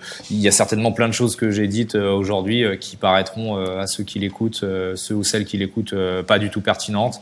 Mais ok, c'est, je veux dire, c'est c'est c'est pas un problème. Moi, c'est ce que je pense. D'autres entrepreneurs pensent complètement différemment, différemment de moi. Mais il y a toujours chez un entrepreneur des choses à aller chercher, de l'expérience, comme tu dis, des idées. Et, et, je pense qu'on, je suis d'accord avec toi, en France, on partage pas assez par rapport à ça, parce qu'on a peur de l'échec, on a peur de parler de nos idées, euh, et puis on a mmh. peur de se livrer aussi. Hein, il y a cette sensibilité-là, euh, et, et c'est une erreur, je pense. C'est dommage. C'est dommage. Clairement, clairement. Ce qui est rigolo, c'est que j'ai, tu vois, j'ai une newsletter aussi qui parle du podcast et de ce que je fais sur mes projets, parce que j'ai des projets, et maintenant je suis à 100% dessus. Et euh, en fait, je me suis rendu compte que même moi, tu vois, la semaine dernière, il m'arrivait plein de merde, il n'y a rien qu'à marcher comme il faut et eh ben j'avais envie d'écrire une newsletter où euh, il y avait des trucs positifs, tu sais, chercher, chercher, je dis putain, je sais pas qu'est-ce que je peux dire de positif et je me suis regardé, je suis putain mais encore une fois, je suis je suis con, j'ai le biais du truc que je dis qu'il faut pas faire quoi. non, il faut partager. Du coup, j'ai partagé toutes les conneries que j'avais fait et il y a plein de gens qui m'ont dit "Ah, je comprends, ça m'est arrivé, etc." et c'était vachement bien en fait, c'était Bien sûr. Tu partages toujours plus de toute façon dans le dans l'honnêteté et dans euh, l'erreur que que que dans le succès qui euh, c'est aussi un peu français mais qui euh, qui paraît toujours un peu euh, ambigu tu vois et, et, et, en fait le fait de parler de tes erreurs bah ça te déjà ça t'attire une certaine sympathie une certaine empathie ça te fait du bien et mmh. puis et, puis c'est vrai quoi en fait c'est on passe tous on fait tous des, des, énormes conneries on a tous raté des projets on a tous raté des des, des, des choses enfin c'est normal en fait il y a jamais un, un, on est tous passés pour des cons enfin il y a jamais un chemin qui est euh, euh, droit rectiligne vers la victoire tu passes du temps à te casser la gueule à te mettre des pansements à te faire des bobos à te prendre une branche à te relever à prendre un, tobo, à prendre un toboggan qui te permet d'accélérer enfin c'est c'est pas rectiligne quoi c'est clairement pas rectiligne. Ouais. le chemin de l'entrepreneur, c'est. Ça, c'est clair. J'ai pas de, j'ai pas de mots qui définissent ça. Il y en a, il y en a, il y en a peu, mais, euh, c'est un beau chemin. Semer d'embûches. Ouais, ouais. ouais, mais semer d'embûches, ça fait trop euh, négatif. Tu vois, alors qu'il y a des trucs extraordinaires aussi qui t'arrivent quand t'es entrepreneur. Donc euh, ouais, c'est c'est c'est une ouais, c'est je vois ce que tu veux dire. C'est les montagnes russes quoi. Ouais, c'est montagnes russes. Voilà, ça c'est le bon terme. Ça c'est le bon terme. C'est plutôt ça. Ouais. C'est mais sauf que en bas, il peut avoir des embûches sur la montagne russe. Ouais, c'est ça. Quand t'es vraiment au fond là. c'est ça, c'est ça. Tu, tu peux t'enterrer encore plus si tu continues. T'as l'impression que t'es au fond, mais tu creuses encore. C'est clair. Euh, ouais. Et voilà. Ok, eh ben euh, merci à toi, c'était c'était top. Euh, J'ai vraiment passé un trop bon moment encore une fois, et et puis je dis à nos auditeurs à, à, dans une semaine maintenant pour le prochain épisode puisqu'on est passé à un épisode toutes les semaines depuis quelques temps. Salut.